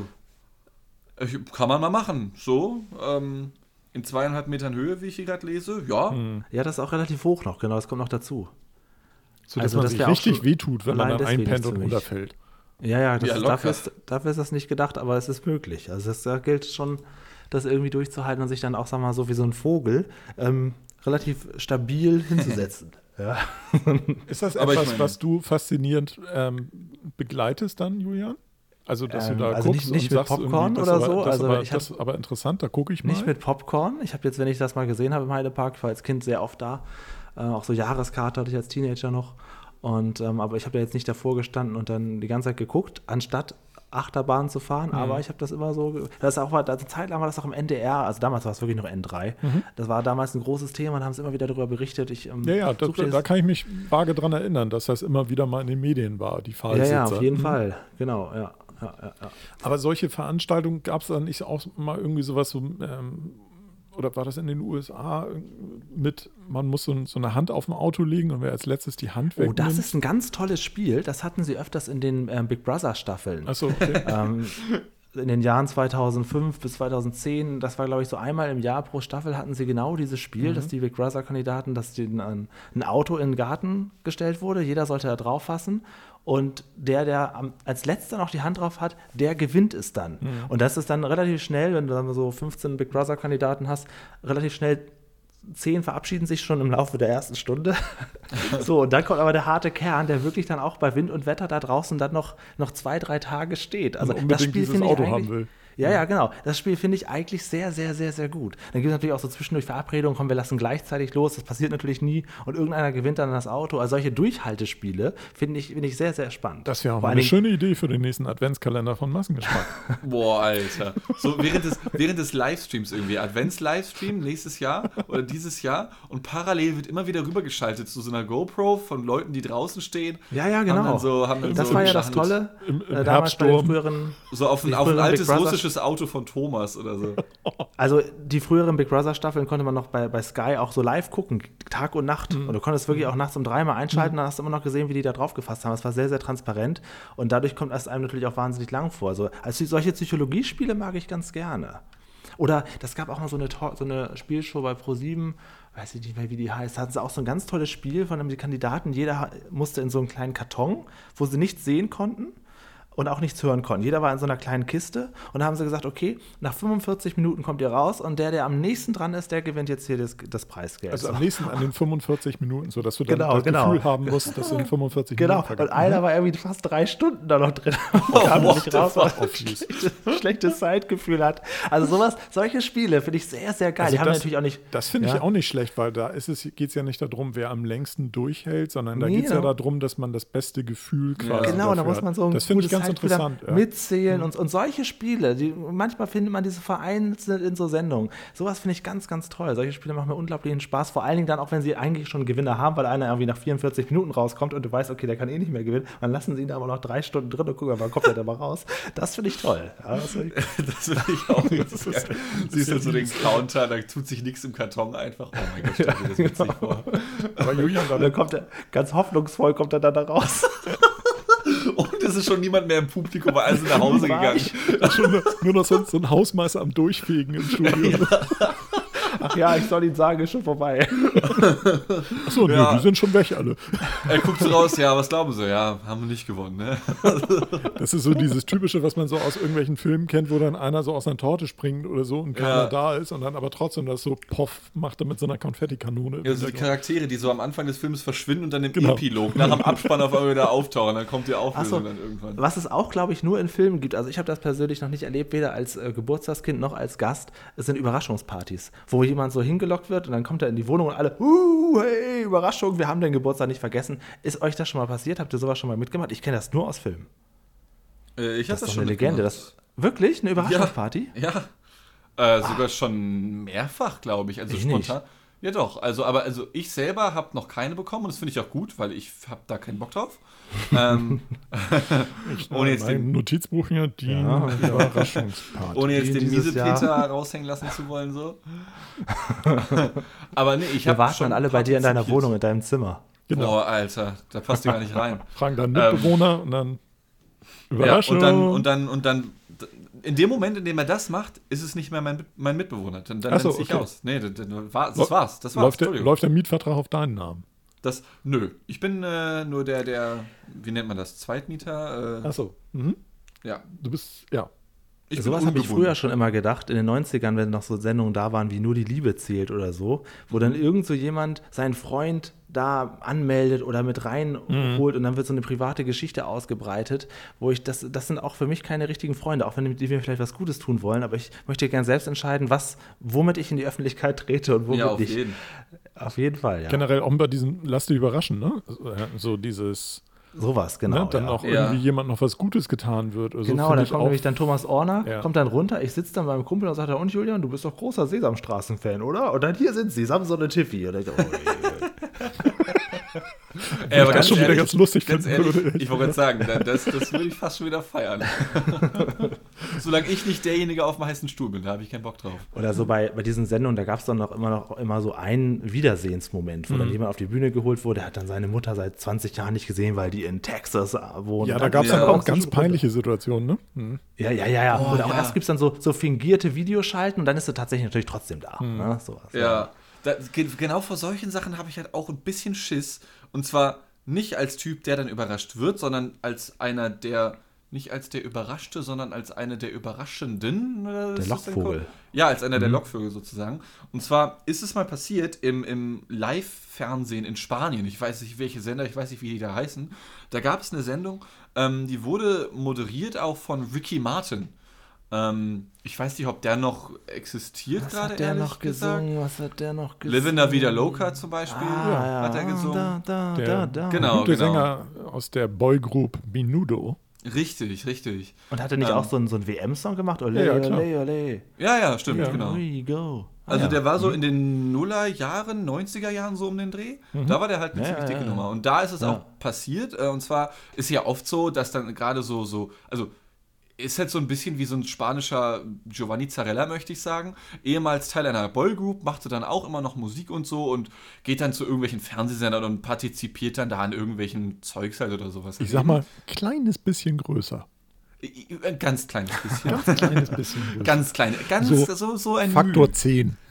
Giovanni Zarrat. Und vor allem wahrscheinlich ohne, ohne nervige Frau, die auch immer dabei ist, dann wahrscheinlich auch. Ne? Äh, Ja gut, Ricky weil- Martin ist ja schwul, also von Genau. daher ja. So. Also er Ach so. kam dann irgendwann, er hatte sein, irgendwann sein Coming Out und Genau. hat dann einen festen Partner geheiratet, glaube ich, und Ah, okay. hat auch, Also das ist ja äh, das, ich das glaube, äh, ja. mindestens drei Kinder adoptiert, glaube ich. Ah, okay. Ja. Also das ist ja das Problem bei Giovanni Zarella ist ja nicht er selber, sondern seine Frau Janaina, die noch immer mit dabei ist. Das finde ich ja so. Die nervt. Und, Ja, die finde ich ja ganz so.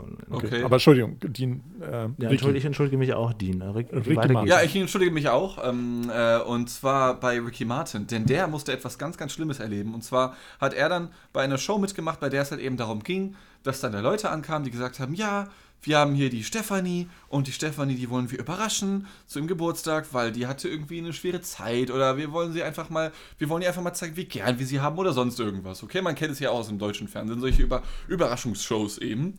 Und ähm, anders als im deutschen Fernsehen war das wohl, das ist jetzt aber nur so, wie mir die Geschichte zugetragen wurde, war das eine Live-Schalte, eine Live-Show, okay? Und ähm, dann haben sie sich da so versteckt in irgendeinem Zimmer so, ja, und warten dann darauf, dass, ähm, dass die Frau, dass diese Stefanie halt da reinkommt. Und sie haben extra den Hund von besagter Stefanie mit ins Zimmer genommen, damit sie quasi ein, ein ja, da haben sie den Hund sozusagen als Lockvogel verwenden wollen. Und man konnte schon hören, sie kommt in ihre Wohnung rein, aber irgendwie kam sie nicht in das Zimmer, in dem sie sich versteckt haben und sie kam nicht und kam nicht. Und irgendwann nach einer Zeit, nach einer halben Stunde, nach einer Ewigkeit, nachdem besagte Stefanie auch schon richtig oft nach ihrem Hund gerufen hat, kommt sie dann doch in das besagte Zimmer, in dem die ganzen Kameras stehen und so. Und das Licht geht an und alle sagen Hello oder herzlichen Glückwunsch oder was auch immer. Ähm, nur stellte sich dann heraus, dass sie deswegen so Bock auf ihren Hund hatte, weil Stefanie hatte in dem Moment, in dem sie in das Zimmer kam, leider keine Kleidung an und sich so, ich glaube, es war Erdnussbutter oder so etwas, an bestimmte Körperteile geschmiert hat. Das ist kein Scherz. Und dann meinten Ricky Martin und Co., das war so peinlich, die Show wird abgesetzt. Und dann gab es die Show nicht mehr. Ja, äh, ich, ich habe keinen Bock auf Überraschungspartys. Also das wäre mir auch sehr unangenehm, wenn plötzlich jemand wann auch immer reinplatzt. Mhm. Das ist, äh, das ist klar. Ich habe das gerade mal gegoogelt und das ist eine Urban Legend. Ist eine Urban Legend? Ja. Gut, dann ähm, war es das für diese Folge von Massengeschnack. Ja. Dean, der wird, Mal. Also Der tatsächlich wird jetzt- ähm, gibt es da ganz viele Seiten darüber, dass das ähm, dass das so nicht stattgefunden hat. Das ist ja dann im Prinzip, äh, da hätte Ronny uns die Geschichte ja auch erzählen können.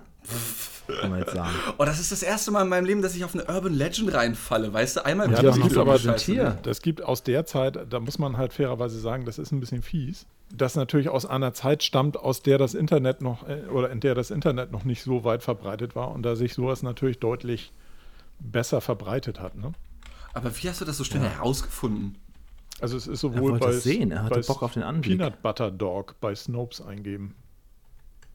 Bei Snopes, was ist das denn? Snopes.com ist eine Website, die gerade so für Urban Legends und so weiter die abcheckt und Es gibt einfach für alles eine Website, ist ja für Ja, wirklich so. Ach ja, ja. Ähm, aber es ist Nee, gut, trotzdem aber eine also lustige das- Story. das mit, der, mit dem Auto, um das Ja, nochmal klar zu machen für die Zuhörer zu. Hause, die Geschichte war wahr. Also das, und auch mit dieser mit der Zeit, das war wahr. Die von Julian, die Geschichten waren wahr, merkt ihr euch das. Und die Sendung gab es wirklich. Ja, und ich erzähle leider nur Bullshit. Genau. Aber das, Oh, das ist das gibt doch, also jeder kennt doch mindestens eine Geschichte, wo man hundertprozentig sagt, doch, das habe ich gesehen, das war genau so. Und dann, wenn man es dann nach googelt, stellt man fest, nee, es war eigentlich nicht so. Meinst du den Mandela-Effekt? Der, der Mandela-Effekt, dass du ihn irgendwo gesehen hast, ne? Ja, also nee, es gibt ja diesen, äh, ich glaube, der nennt sich so. Ich glaube, der nennt sich Mandela-Effekt, dass Menschen sich kollektiv an eine Sache erinnern Mhm. können, obwohl sie halt so nicht stattgefunden hat. Ein berühmtestes Ding ist halt eben dieser Satz, Luke, ich bin dein Vater, der halt bei Star Der Wars nie fällt, so ja. gesagt wurde, genau. Ich glaube, das ist auch mit dem Derek-Satz, Harry, hol schon mal den Wagen Genau, so. glaube ich auch. Kann Der sein. das ist, glaube ich, auch so nie gefallen, wenn ich Und das Peter mal. Lustig hat auch nie gesagt, äh, st- stimmt, äh, wie hieß das noch, dieser Satz? Ist aber so. Äh, klingt komisch, ist aber so. Das ist auch aus Switch. Ja, Okay. naja. Das ist ja auch diese, diese Story mit äh, Richard Gere und dem Hamster. Kennt ja auch jeder, die Story. Die hält sich Nee. ja auch. Kennst du nicht? Äh, ich weiß nicht, soll ich mal kurz auf Snopes gehen? Ja, geh mal Richard Gere Gerbil, Richard Gerbil ein. Das ist deine neue Gerbil. Startseite, Dean. Bevor du was erzählst, guckst du aber kurz vorher auf Snopes. Ja, bevor ich den nächsten, den nächsten Mediathekenbeitrag mache, ah, es ist eine Urban Legend und da gibt es Facebook wirklich. Gibt's Facebook wirklich so schön. Ja. Richard Gere and the Gerbil, okay? Was taken to a hospital emergency room to have a gerbil removed from his rectum. Ah, so eine Geschichte, okay. Ja, aber das ist auch so eine Story, die halt über 30 Jahre lang irgendwie Leute kontinuierlich erzählt haben und sagt, nee, das ist wahr, das habe ich gelesen. So, Stell dir halt vor, du einfach- bist halt Richard ist halt dieser von der Urban Legend ja. bist du nicht gefeilt. Und wenn die gut ist, dann und die, die klingt auch noch schlüssig, dann ist es halt so, dass man sagt, ja klar, es muss wahr sein. Ja, bei, dir mal den, vor, bei du der halt Ricky dieser- Martin-Geschichte ist es halt so, Passiert dir das? dass sie gesagt haben, das war so peinlich, das konnten wir nicht senden. Ja. Das erklärt auch, warum du es noch nie gesehen hast. Ja, und Richard Gere kann dir ja, auch sagen, das war so peinlich, das werde ich dir nicht zeigen, die Fotoaufnahmen vom Genau. CT oder was sie da gemacht haben. Genau, die, die Röntgenaufnahme von einem Hamster in meinem Hintern, äh, Ja. die haben wir unter Verschluss. Wie oft der Ricky Martin wohl schon darauf angesprochen wurde. Das ist natürlich auch doof, wenn du so eine Urban Legend plötzlich äh, an deinen Namen kleben Mhm. hast. Ne? Also ich möchte jetzt nicht, dass sowas über mich, dass man sagt, ja Julian, das war doch der. Ja, der was meinst du, wie oft Richard Gere da drauf angesprochen Ja, Mann. Mr. Gere, Mr. Gere, wie geht's Ihrem Hamster so auf dem roten Teppich erstmal gefragt werden? Oh ja, dem geht's gut. Ich trage ihn immer bei Also mir. ähm, ich habe auch, ich war jetzt ja ein paar Wochen nicht hier anwesend und generell ein bisschen zurückgezogener zu Hause und ich hatte, habe auch den Fehler gemacht, dass ich hätte vorher was nachgoogeln sollen, bevor ich drauf los bestelle. Ich habe nämlich auf der ähm, Internetseite naruvo.com, das ist ein Shop für Games, DVDs und Merch und so weiter, habe ich was bestellt und das kam nicht an, denke ich schon, das ist ja komisch. Hätte ich vorher auch nur einmal, nur einmal auf irgendeiner Seite, Dean, du bist doch hier bei diesen äh, Trustpilot, und ja Trusted klar, Shops und so. go. Wenn du dir da mal die Bewertung zu Naruvo durchguckst, keiner kriegt da scheiße, sein Geld. ja. Alle warten da drauf. Leute kaufen da unheimlich viele Sachen. Und ich ich habe nur 50 Euro in den Sand gesetzt. Aber also, das ist schon, äh, aber mal vorher mal googeln, bevor man irgendwo bestellt, was nicht Amazon ist, ist auch nicht so Da, schlecht. damit hätten wir die Frage, also meine Frage von letzter Woche geklärt, wer gibt denn eigentlich solche Bewertungen ab und wer guckt auf sowas? Ja. ja, genau. Also ich hätte da Also mal bei drauf dir gucken. wäre es sinnvoll gewesen. Bei mir wäre es sinnvoll gewesen. Guckt euch mal die Bewertung bei, von N-A-R-U-V-O, Naruvo an. Es ist eine Katastrophe und es wird auch immer schlimmer. Ja, und es, ja, ich habe genau das erlebt, was alle da geschrieben haben. Man kriegt nach drei, vier Tagen eine Info, das Produkt ist nicht verfügbar, sie ha- behalten die Bestellung aufrecht und danach hört man nichts mehr. Anrufen kann man nicht, zurückschreiben kann man nicht, bezahlt hat man schon. Äh, das ist krass, dass mir sowas mal passiert ist. Das mir. Ich bin auch immer so vorsichtig. Wo sitzt denn der Und, Laden? ähm, äh, ich glaube sogar in Hamburg, vielleicht kannst du mal vorbeigehen, aber es soll, ähm, so, das soll nur eine ähm, Briefkasten? Briefkastenadresse sein. Äh, genau, Pestalozzi Straße 25. Don't know where it Ja. is. Äh, Warte mal. Ich, ich, Dean, ähm, ist das bei dir um die Ecke? Äh, Das- es geht um die Ghostbusters DVD-Box. Kannst du die nochmal ansprechen? Ja, aber trotzdem, also wenn das ein deutscher Händler ist, hast du ja trotzdem auch bei einer Briefkassenfirma die Möglichkeit, da dementsprechend deine Kohle zurückzukriegen. ja, bei 50 Euro. Aber es ist mir halt genau, also ich halte das jetzt nochmal, es ist jetzt erst vor zwei Wochen gewesen, aber es ist, ich habe schon ein ungutes Gefühl, weil mir genau das passiert ist, was alle schreiben. ja. Und zwar permanent. Also auch wenn ich jetzt die neuesten Bewertungen angucke, naruvo.com, das wird wieder genauso sein. Ja, aber Das guck ist, mal, äh, Winston, Winston ähm, passiert dir das halt so im Privaten. Gut, du erzählst das jetzt hier. Hauptsache, Ja. du, du fällst dich auf eine Urban Legend rein, die du 15 Jahre lang weitererzählt hast, irgendwie wie so ein Pleb einfach, ja. Das wäre sehr unangenehm. Und dann erfährst du Vor on air einfach für die Ewigkeit festgehalten, was für ein, was für ein, was Wenn für man ein dann- Depp du bist. noch meint, damit irgendwie so vorangestellte Geschichten noch toppen zu wollen, dass man sagt, okay, ja, so viel hier zu Deutschland, aber ich erzähle euch mal, was auf dem internationalen Fernsehmarkt Ja, los ist. ja, dann ja. es natürlich ganz besonders schlimm. Okay, das ist ein bisschen fies, weil wenn man Naruvo-Erfahrungen googelt, kommt äh, von Google schon so ein Aufklappmenü im Ergebnis mit ist Naruvo vertrauenswürdig. Ja, ja, das ist nicht, kann ich dir sagen. Ja. Mittlerweile ähm, existieren aber auch hinreichend ehrliche Bewertungen, die tatsächlichen Verhältnisse wie- gut wiedergeben. Also Finger weg. Update. Seit heute, 15.12.21, wird die Naruvo-Webseite überarbeitet und Inhalte sind nicht mehr abrufbar. Ja, das klingt in der Tat nach einem Scam. Ja, ja, ja, ja. Und auch meine 50 Euro sind für immer weg. Aber Die okay. Schweine. Gut, Puh. was soll's. Also an alle Zuhörer da draußen, lasst die Finger weg von Naruvo und wenn ihr irgendwas anderes äh, aufruft, was ihr vorher noch nie gehört habt, googelt einmal Ja. mehr. Unterstützt lieber Amazon. Genau, den Oh, jetzt kleinen mach ich Händler um das die Ecke. wieder auf. Ja. Ach so, ja, nee, das war ich nicht auf. Das geht ja hier, sonst hört das ja nie mehr auf. Ich wollte gerade sagen, da, da kriegen Den kleinen Händler um die. Ecke hat Holger ja eindrucksvoll geschildert, ähm, was das für Auswirkungen hat, wenn man da was bestellt. Das stimmt allerdings. Die Story war wieder ziemlich. Also, das, das toppt halt echt nochmal die Orangensaftpresse irgendwie. Ah, in MG Direkt meint ihr, ne? Ja, das war Genau, der, genau. wo ich Wer's- halt kurz weggegangen bin und, und dann kam ich zurück und dann war er immer noch am Erzählen. Ich glaube, der hat das eine halbe Stunde lang erzählt, habe ich noch nicht komplett gehört. Das ja. war auch eine lange Erzählung, aber war extrem geil. Also kann ich nur empfehlen. Das war MG Direkt, Ausgabe, boah, die neueste. Die aktuelle. ja, Die Ähm. aktuelle. Aber Ja. Julian, da du von äh, Big Brother erwähntest, frage ich mich Ja. natürlich, guckst du auch das Dschungelcamp? Nee, Okay. das Dschungelcamp Weil gucke ich Chris nicht. uns ja letzte Woche auf äh, äh, vorbereitet hat, äh, wer da alles mit bei ist und was Ja. man da wohl erwarten könnte und so ein Mhm. äh, erste Resümee nach drei oder vier Tagen ich gezogen froh, hatte. dass ich krank gewesen bin. Ey. Puh. Und ich es schade finde, dass Ich auch. Chris diese Woche nicht kann, weil ich hätte jetzt gerne gehört, wie es weiterging. Also ja, ich, da hätte ich auch mit Chris gern drüber gesprochen. Ich habe nur ganz kurz reingeguckt, weil mich ähm, Willi Herrens nicht, äh, Nichte, der Witwe interessiert hat. Aber ich habe macht die mit? habe ich mir im Internet angeguckt. Ja, ja, ja, weil ich fand das ein bisschen komisch, dass sie so ein knappes Jahr nach dem Tod da schon bei sowas wieder mitmacht. Mhm. Aber das war's. Ich, leider, obwohl ich ja so Reality-Fernsehen mag, ist der Dschungel für mich das langweiligste von allen Formaten. Mhm. Also das ist nicht, nicht so mein Ding. Auch wenn alle mal sagen, ja, äh, Trash-TV, Trash-TV gucke ich nicht, aber der Dschungel, der ist Kult. Und ich sage, ja, das ist aber auch leider immer genau dasselbe. Das ist überhaupt nichts für mich. Dschungelcamp gucke ich schon seit Jahren nicht mehr. Aber darüber reden kann man natürlich trotzdem. Vielleicht kann man Chris nochmal wieder hier in den Podcast locken, dass er so ein Resümee zieht, wie die Dschungelwochen denn diesmal so waren. Ja, ich glaube, wenn er nächste Woche dabei wäre, wäre der Dschungel ja, glaube ich, auch schon durch. Vielleicht wäre das sogar mal was für so, ein- sein, ja. so, so ein Podcast von Chris, der Dschungel-Podcast oder so. Neueste Nachrichten aus dem Busch. Ja, es geht aber dann immer nur zwei Wochen im Jahr, sein Podcast. Ja, aber dafür dann jeden Tag. Ja, das stimmt, ja, genau. Das die die zwei Wochen ist er dann wahnsinnig Also ich, ich ja. kenne so ein paar, äh, das sind vor allem weibliche YouTuberinnen, ähm, die leben von so Event-Shows irgendwie. Ähm, die machen dann immer so äh, Reacts oder Reviews zu der neuesten Folge von Germany's Next Topmodel oder halt eben DSDS oder Dschungelcamp oder sowas halt. Und die haben auch schon mehrfach davon berichtet in Interviews oder in anderen Podcasts oder sowas.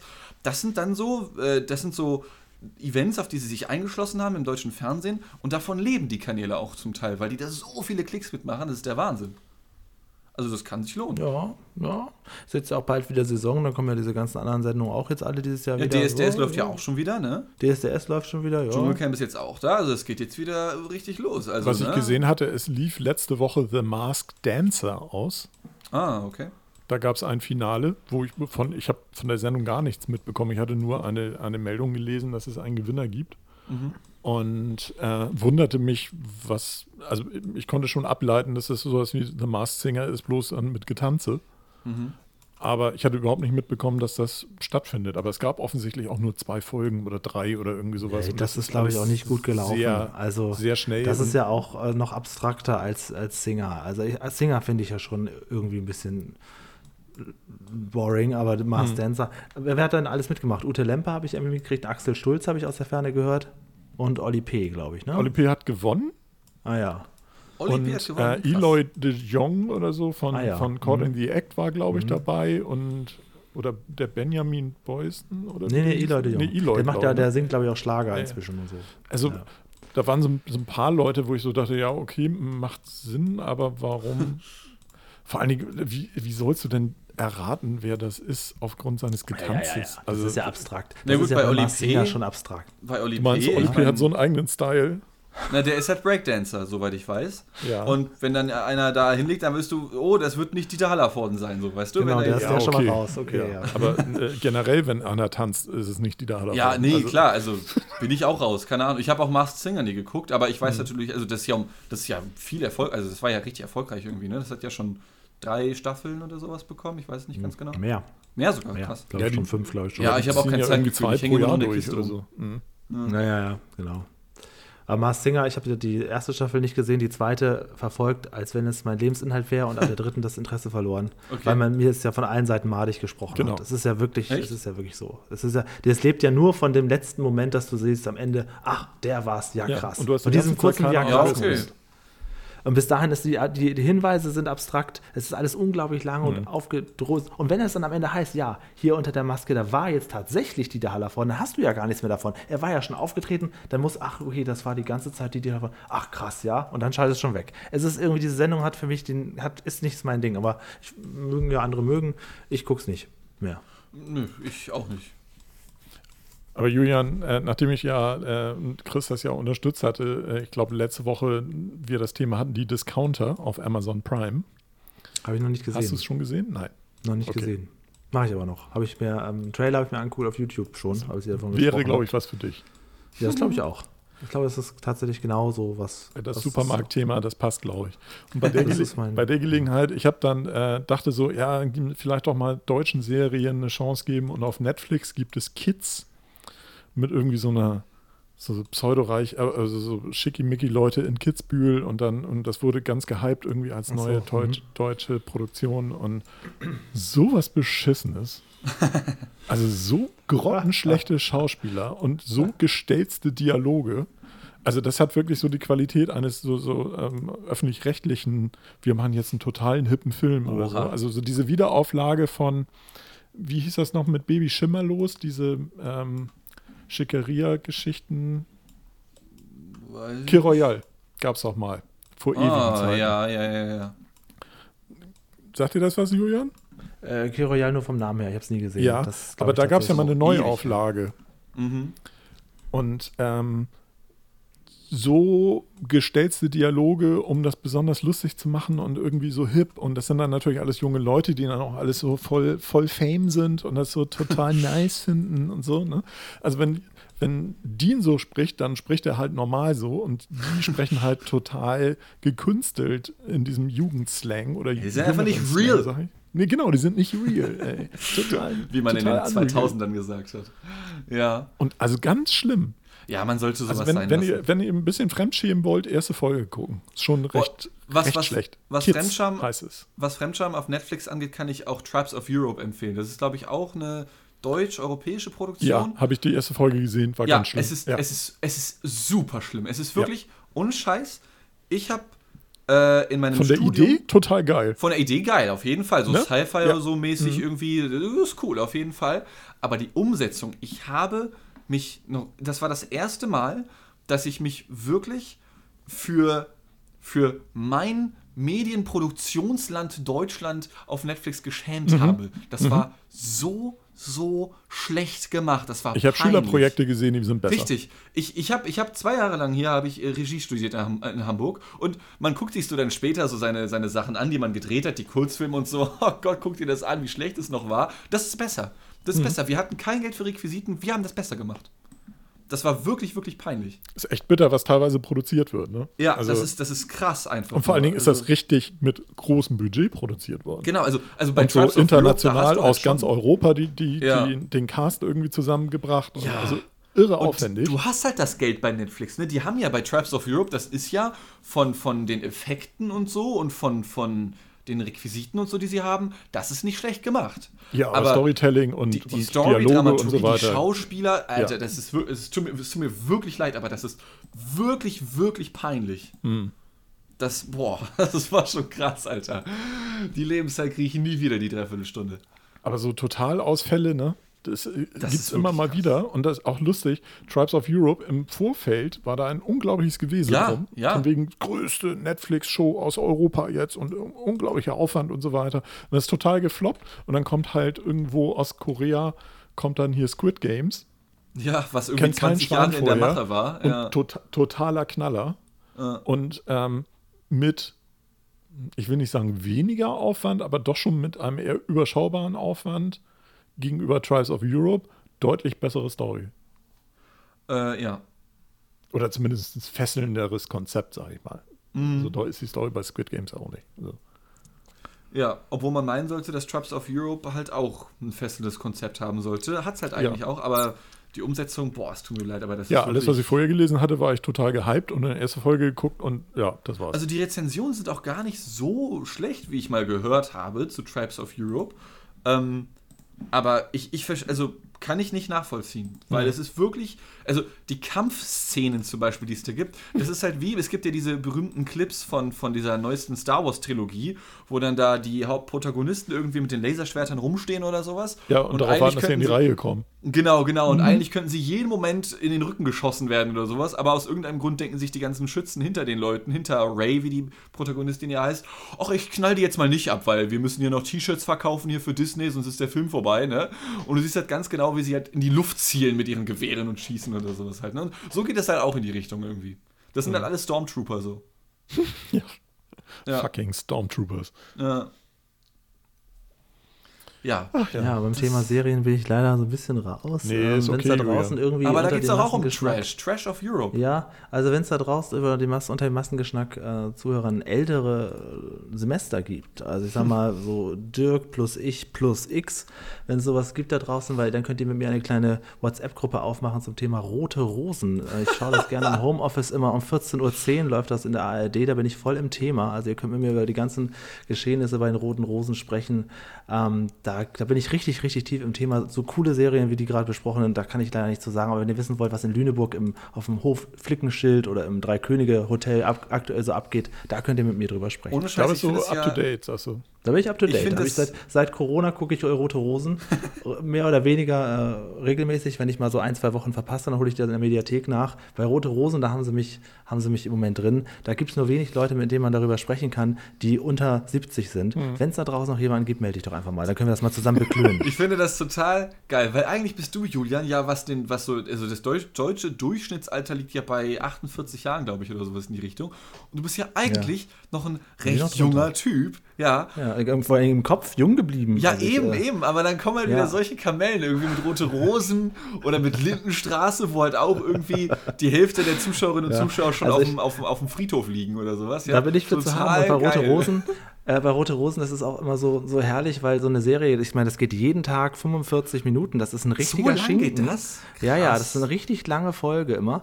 Wird denn das und, ähm, und die, der, jeden Tag machen sie eine Folge. So, und die müssen, äh, und dadurch, dass sie aber natürlich auch jetzt nicht jeden Tag da so eine Explosion oder einen Mord haben, werden diese Geschichten halt auch so lang gestreckt und es, was schiefgehen kann, passiert auf jeden Fall. und äh, es ist eine Dominokette, du kannst niemanden betrügen, ohne dass es 50 Mal rauskommt. Bevor du es aber dann sagen willst, wirst du schon wieder, also das ist so, von den Handlungen her, sie halten sich unheimlich ja, am Leben. Da ist irgendwie alle fünf Minuten drehe ich mich um und sage, das gibt's doch nicht. Das ist wirklich auch noch passiert oder was?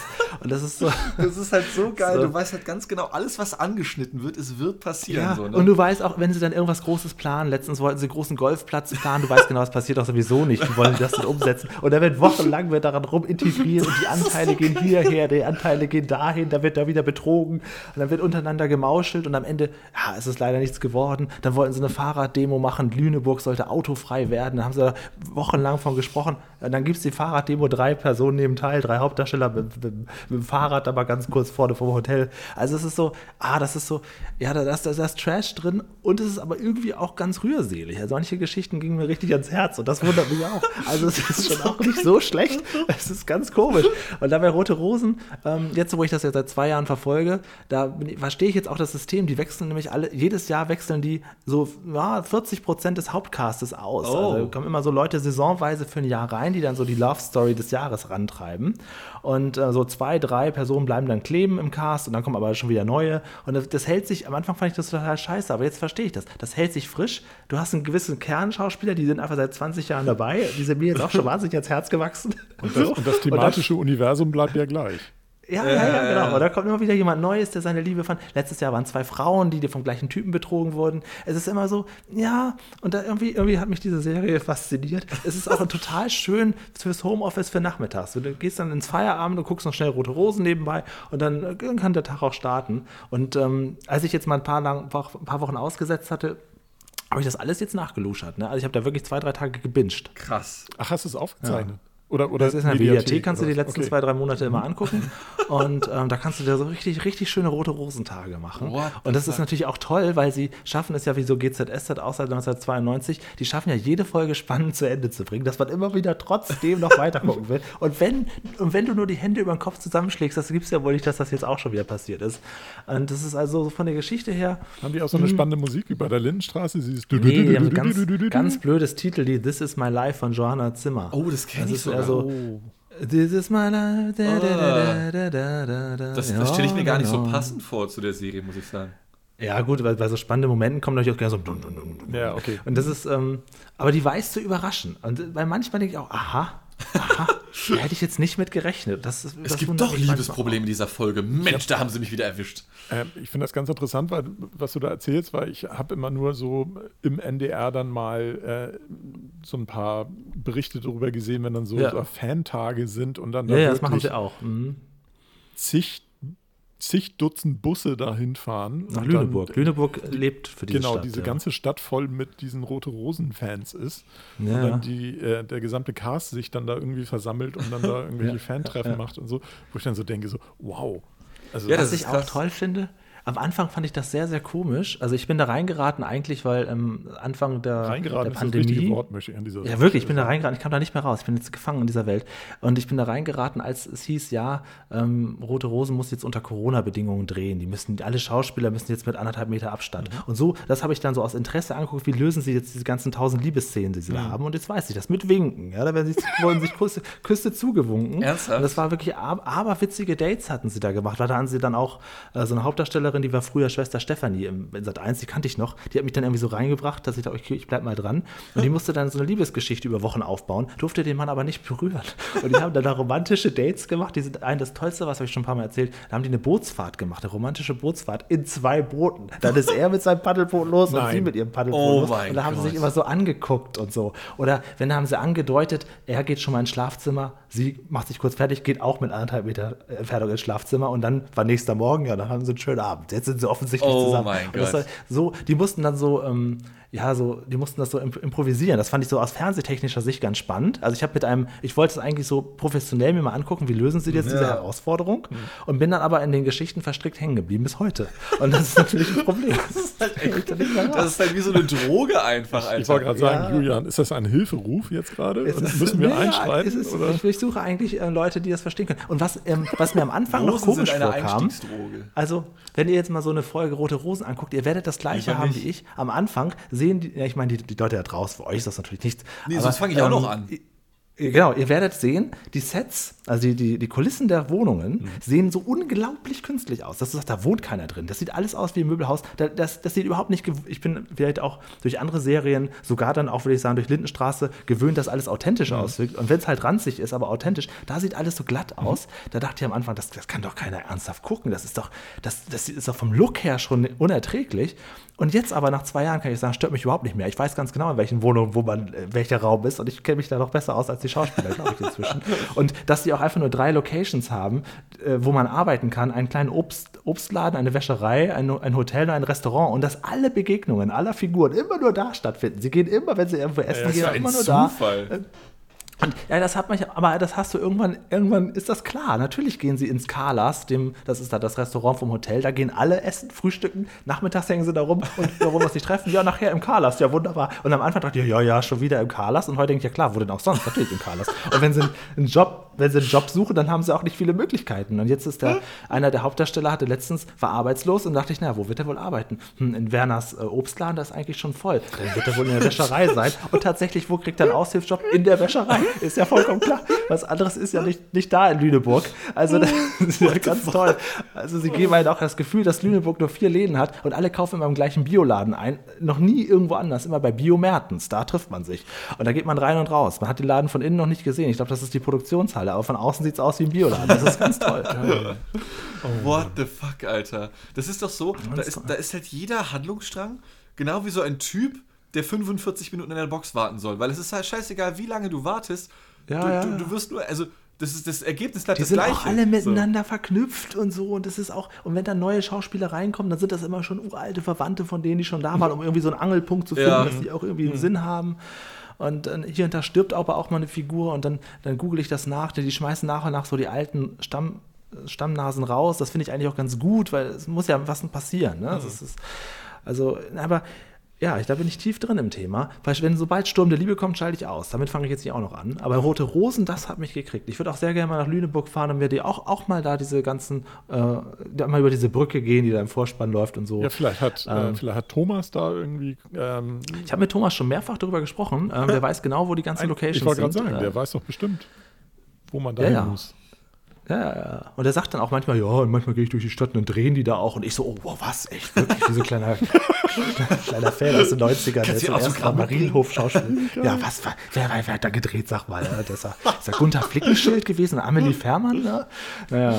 ist das geil. Ich feiere Schön, das. schön. Ja, ich auch. Ich auch. Ja. Das ist eine tolle Serie. Also, liebe Zuhörer, Ja. wenn ihr Nee, irgendwas habt, ne, meldet euch.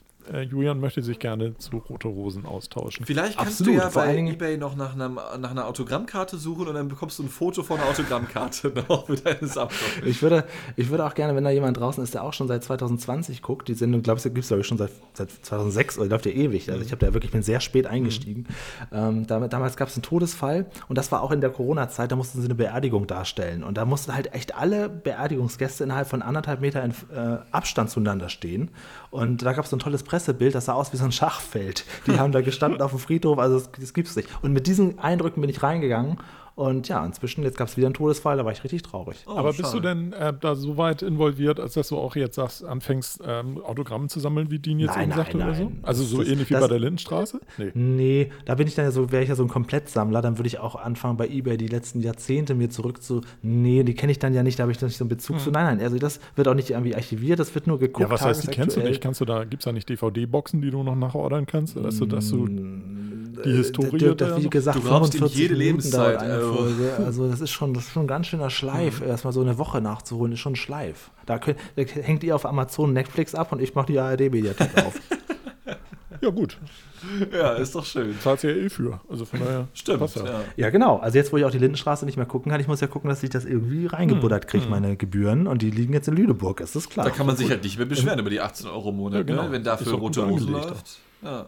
Da die investiere ich in das Kunstobst vom Obstladen. Überleg mal, wie viel, wie viel Freude Julian da rauszieht und Ja, wie viel eben. Stundenfreude er da rauszieht. Ja, also und was da, immer schade ist, das kennt ihr ja auch, wenn man in so einer Serie tief drin ist und die anderen gegenüber gar nicht und man hat das Bedürfnis, man will so ins Detail gehen, muss er sich aber ganz grob, muss man, ja, ich habe Squid Game geguckt, ja, das ist eine gute Serie, so, und dann ist schon vorbei. Und ich würde halt gerne genau jetzt die einzelnen Handlungsstränge, warum, wie ist das denn jetzt aktuell mit, mit Thomas und so, das würde ich halt jetzt gerne alles besprechen. Das- Ja, an sich, also klar, da, auf jeden ich Fall. befürchte, da werde ich nicht einsteigen und nur um damit, äh, um darüber mit dir diskutieren zu können. Ähm, Nee. ja, Weil Also- das ist nicht wirklich ganz mein. da muss mein man Schlag. reinwachsen, das, Ja. ist, das kann man auch nicht planen, das ist das Problem bei solchen Serien. Ja, Aber stimmt. Julian, was ja neulich mal vorgeschlagen wurde, als du auch ausgefallen warst, ähm, eine Themensendung zum Thema 90er Jahre Dance Trash. Ich glaube, da war ich sogar dabei, als wir das besprochen haben. Warst du dabei? Ja, Music is what I'm living for, oder? Hieß die Folge? Nee, glaub, da danach hatten wir noch mal eine mit Volker, Ach so, nee, da war ich nicht dabei. äh, wo das Thema auch noch mal hochkam. Und Genau. sowohl Volker als auch Chris beide sagten, da wären sie Feuer und Flamme. Und da fragten wir uns, wer denn da noch äh, Lust zu hätte. Und da fiel dein Name und es fiel CFs Name. Ja, also mein erstes Konzert, auf dem ich war, das müsst ihr aber unter euch lassen, das war tatsächlich die vorhin von Dirk kurz erwähnte Band Caught in the Act. Lol. Das war mein aller, allererstes Konzert, wenn man das so bezeichnen möchte. Heute Ist äh, ja würde ich das Wort. Konzert anders, anders äh, Auftritt. bewerten. Ja, ja, diese erste Performance, die, die ich jeweils gesehen Aber das war habe. keine Performance vor einem Mediamarkt oder so. Nee, das war in, in Stade im Stadion, ein richtiger Mhm. Ja, Abend. Okay. Ja. Das war in so einem richtigen Mhm. Theaterhaus. Weil, also viele, Ähm. viele der Dance-Gruppen, das ähm, unterschätzt man ja teilweise, als so diese Boygroup-Geschichte losging, auch so äh, die amerikanischen Geschichten, so äh, Backstreet Boys, NSYNC und so weiter, äh, wenn die dann in Europa unterwegs waren, da waren teilweise ja schon so öffentlichkeitswirksame Auftritte vor, nicht Möbelhäusern, aber vor so einem Mediamarkt oder so war da durchaus mal gegeben. Ja, locker. Die, die große Zeit der Boygroups war relativ krass in den 90ern vor Mhm. allen Dingen, ja. Also da war, also, da war richtig, da konntest, die konnten sich kaum retten. Mhm. Ich glaube, ich weiß nicht, ob das nach Tokyo Hotel sowas nochmal gab. Also in den 90ern hier, wie hießen sie alle, Worlds Apart, Caught in the Act, Take That, das war eine krasse Zeit. Ich glaube, Tokyo Hotel waren so ziemlich die letzten, ne? Mit denen hat das irgendwie aufgehört, aber die sind ja auch echt tot gemobbt worden irgendwie. Ich glaube, diese- ich, diese- ich glaube ja. was da so ein bisschen an diese Stelle getreten ist, ist so K-Pop, ne? Ja, sein, ja. für die Nische zumindest so, ja. also die ja. sind selten hier am Touren, Ja, aber ähm, zumindest so der, der, der Fandom kommt schon so dem sehr nahe, glaube ich. Also auch so die das, ja, ja, das da stimmt mit wohl. reinläuft. Und, aber so, ich ähm, glaube, so Mainstream-mäßig, weil Tokyo Hotel, das war ja wirklich überall zum Beispiel ja, und klar. Take That ja auch und sowas. Und ich weiß nicht, vielleicht sind solche Leute wie Capital Bra so ein bisschen an die Stelle getreten, vielleicht, dass das viele hören. So, ich, also, Hm. ich meine, Rap Also gab es auch schon damals. diese- diese Mädchen, die da in Ohnmacht fallen und dann aus, dem, aus der Menge getragen werden, das war, das war alten Zeiten. Ja, komm, gib's zu, das ist dir doch auch passiert, oder? Also ich, ich war, also das, das weiß ich noch, als ich das, als ich hatte damals ja auch die CD, das war eine der ersten Konzerte, die die hatten, in the Act. Die hatten also eine Platte und haben davon auch nur drei Lieder gespielt und die dann viermal, immer die Singles, die sie da gerade so hatten. Das war wirklich erst ein lausiges Konzert aus heutiger Sicht, aber ich war richtig aufgeregt. Das Ja, waren überhaupt auch die ersten, die ersten Stars in dem Sinne, die ich wirklich live gesehen habe. Das war schon krass. Ja. Ja. Naja. Ja, Hauptsache Aber das Spaß. das also das ist ja letztendlich ist es ja, das war ja so ein Typ, dann wahrscheinlich so eine Veranstaltung, die so ein typischer Fanservice war. Aber wenn die Fans dann begeistert sind, hat es ja, ne, hat ja funktioniert dann in dem Augenblick. Also nicht nur für die jetzt kommerziell, sondern auch für die Fans. Die waren dann ja, Ja, begeistert. glaube ich schon, ja. Ja.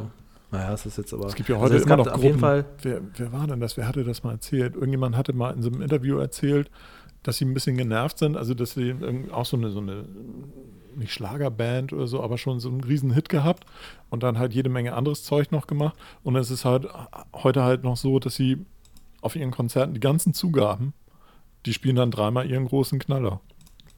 Ja, das habe ich auch schon mal Weil gehört. die Leute das wollen. ja, Ja, ja, das finde ja. ich auch krass. Ja. Ich glaube, aus Künstlersicht schon ein bisschen seelenzerstörend. Ja. Ähm, aber aus, aus Fansicht kann ich schon nachvollziehen dann. Ne? Ja, ja, ja, absolut. Vor allem Zugabe, wenn die Leute das rufen, heißt es ja eigentlich, spiel einen weiteren Song. genau, Und nicht genau. spiel denselben Song nochmal Ja. und nochmal und Ich, nochmal. ich möchte Also, nicht, dass es endet.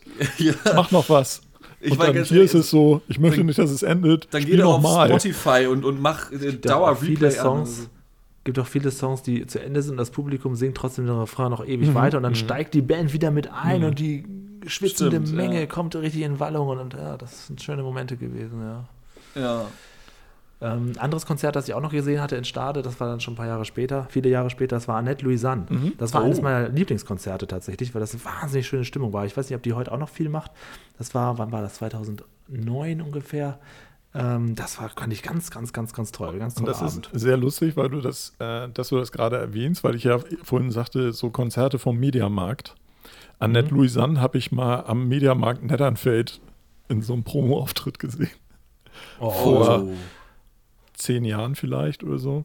Und das war ganz schlimm. Also Mhm. Ja? ni- nicht, dass sie jetzt schlimm war, Ja. aber die ganzen Umstände waren ganz schlimm. Weil wer den Mediamarkt Netternfeld kennt, der ist mitten auf dieser Automeile. Das ist halt so, da geht, da ist halt kein normaler Publikumsverkehr, sondern es ist ein kleines Einkaufszentrum, da ist ein Supermarkt, ein Mediamarkt und ansonsten eine Drogerie oder so. Aber das ist halt nicht da, wo Leute normalerweise zum Einkaufen hingehen. Und die stand da vor diesem Mediamarkt mit dem Mikro, dann kam voll, äh, also äh, nicht Vollplayback, aber halt die Musik vom Band und sie stand dann da und sie kann toll singen. Hm. Und dann standen vielleicht so vier Rentner und ein Ehepaar darum und äh, alle anderen Leute liefen an ihr vorbei in diesen Mediamarkt rein, um einzukaufen. Aber bist du sicher, dass das dann nicht eher so 2006 oder 2005 war? Die ist doch schon eine große Nummer gewesen vor zehn Jahren. Ja, die, die, war ja vor, vor 15, 20 Jahren, war sie ja noch eine größere Nummer. Ja, ja gut, stimmt, ja. Also Ja, ja, es hat angefangen damals mit Ich will doch nur spielen. Ne? Das war Genau, so und das ist, Ja. das ist ja so 20 Jahre her. Ja, kann sein, ja. Ne? Und ich würde sagen, so Die um die Zeit 2010, 2012, so in dem Dreh irgendwie war das, meiner Ansicht nach. Mhm, Und äh, das war schon, also das war ziemlich, ziemlich äh, be berührend frustig. Also witzigerweise, wo du das gerade sagst, berührend frustig, ähm, Rex Gildo, Mhm. von dem habe ich vor ein paar Wochen erst ähm, seinen allerletzten Auftritt mal bei YouTube angeguckt. An dem Tag, wo er gestorben ist, oder wo er zumindest aus diesem Fenster gefallen Mhm. ist, ähm, ist er noch vorher, am selben Tag noch in so einem ähm, ja, in Möbelhaus. so einem Haus aufgetreten, ja, irgendwie so in so einem Möbelhaus aufgetreten. Und davon gibt es Videoaufnahmen. Mhm. Und das ist sehr, sehr gruselig, wenn du eigentlich weißt, ihm geht es schon sehr schlecht und hat Mhm. Liebeskummer und fühlt sich verraten und verkauft und tritt dann da trotzdem noch auf. Und man sieht das dann, dieses Wissen, da ein paar Stunden später ist er schon quasi tot. Das ist ganz, ganz komisch, sich sowas Der anzugucken. Mensch war da schon seelisch am komplett im Eimer. Total, ja. Und dann, wenn man, ich, ich bilde mir ein, wenn man das weiß, sieht man das auch. Also Krass. es ist äh, ganz, ganz komisch. Der wollte dann erst auch noch absagen und dann ist er doch noch aufgetreten und dann singt er da wirklich torkelnd seine Lieder. Nicht, weil er betrunken war, sondern einfach, weil er überhaupt nicht mehr fähig dazu war, im Grunde genommen. Schlimm, ne? Ähm, ja, ja. Fällt mir nur gerade ein, weil das Sehr ist, traurig. solche Sachen also, gucke ich mir ja, ganz. finde ich sehr, sehr dramatisch und sehr tragisch.